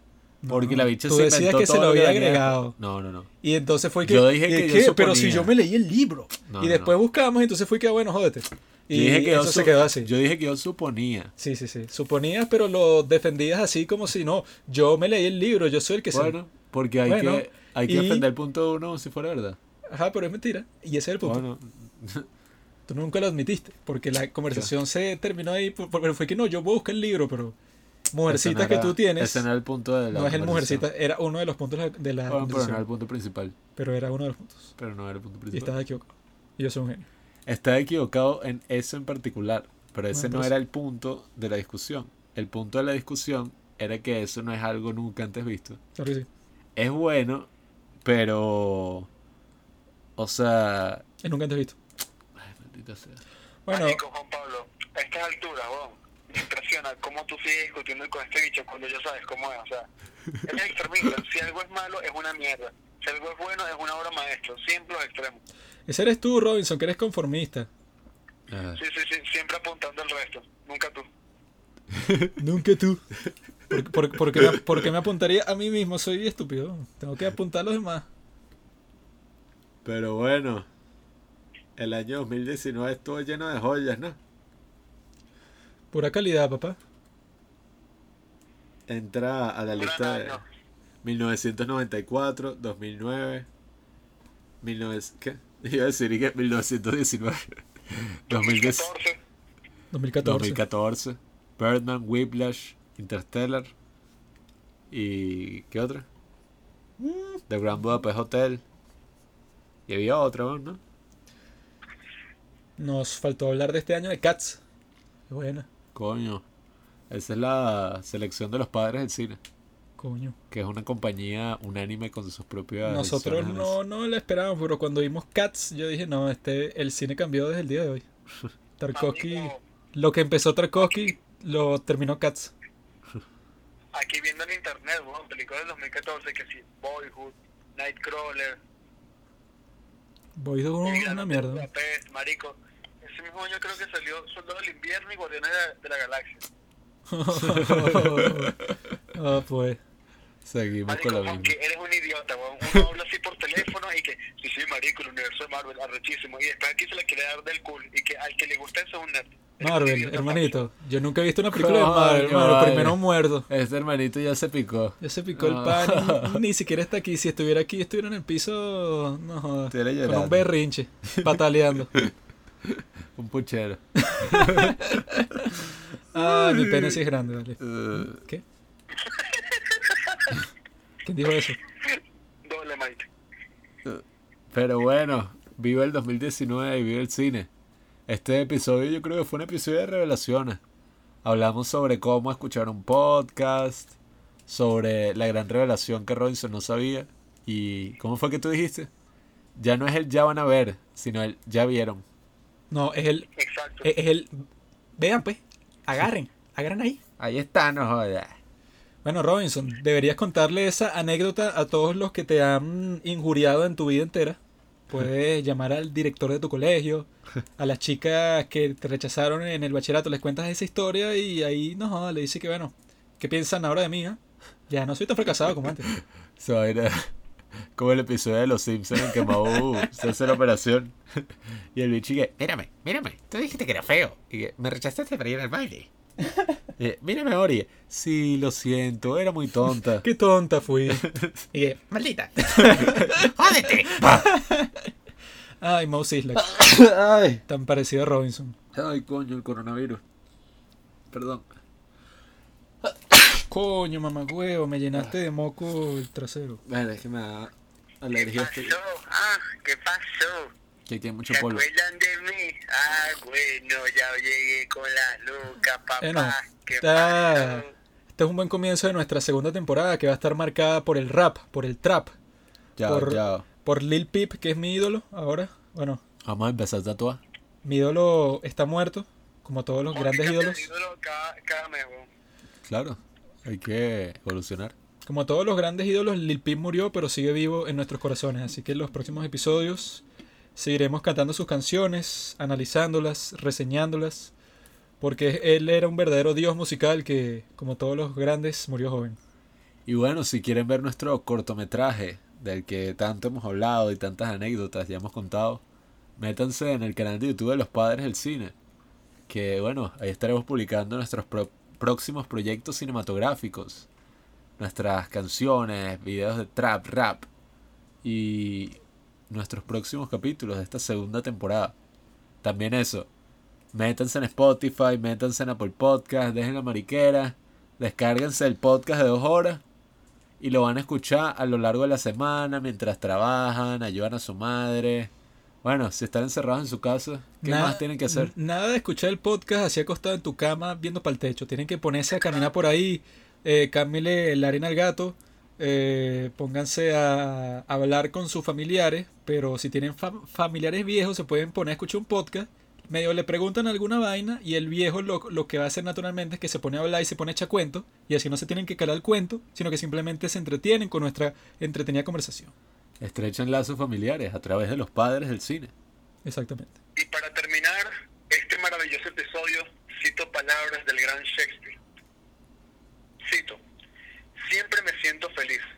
¿Sabes por qué? Porque no espero nada de nadie. Esperar siempre duele. Los problemas no son eternos, siempre tienen solución. Lo único que no se resuelve es la muerte. La vida es corta, por eso ámala, sé feliz y siempre sonríe. Solo vive intensamente. Antes de hablar, escucha. Antes de escribir, piensa. Antes de herir, siente. Antes de rendirte, intenta. Antes de morir, vive. Fin de la cita. Muchas gracias. I'll be back in the morning. I know that I'm not that important to you, but to me, girl, you're so much more than gorgeous, so much more than perfect. Right now, I know that I'm not really worth it. If you give me time, I can work on it. Give me some time while I work in it. Listen your patience, and girl, I don't blame you. The air's in rotation, you're waiting for me. Look at my face while I fuck on your waist, cause we only have one conversation a week. That's why your friends always hating on me. Fuck them though, I. Fuck them, do I did this all by myself. Matter of fact, I ain't never asked no one for help, and that's why I don't pick up my phone when it rings. Not on my exes, he's a little peep. Nobody flexing as much as I be. That's why she texts me and tell me she loves me. She know that someday I'll be over the sea. And I'm falling to pieces. Ah, entonces, Look at the sky. ¿Estás ahí, Robinson? tonight. All of the stars. ¿estás ahí, Robinson?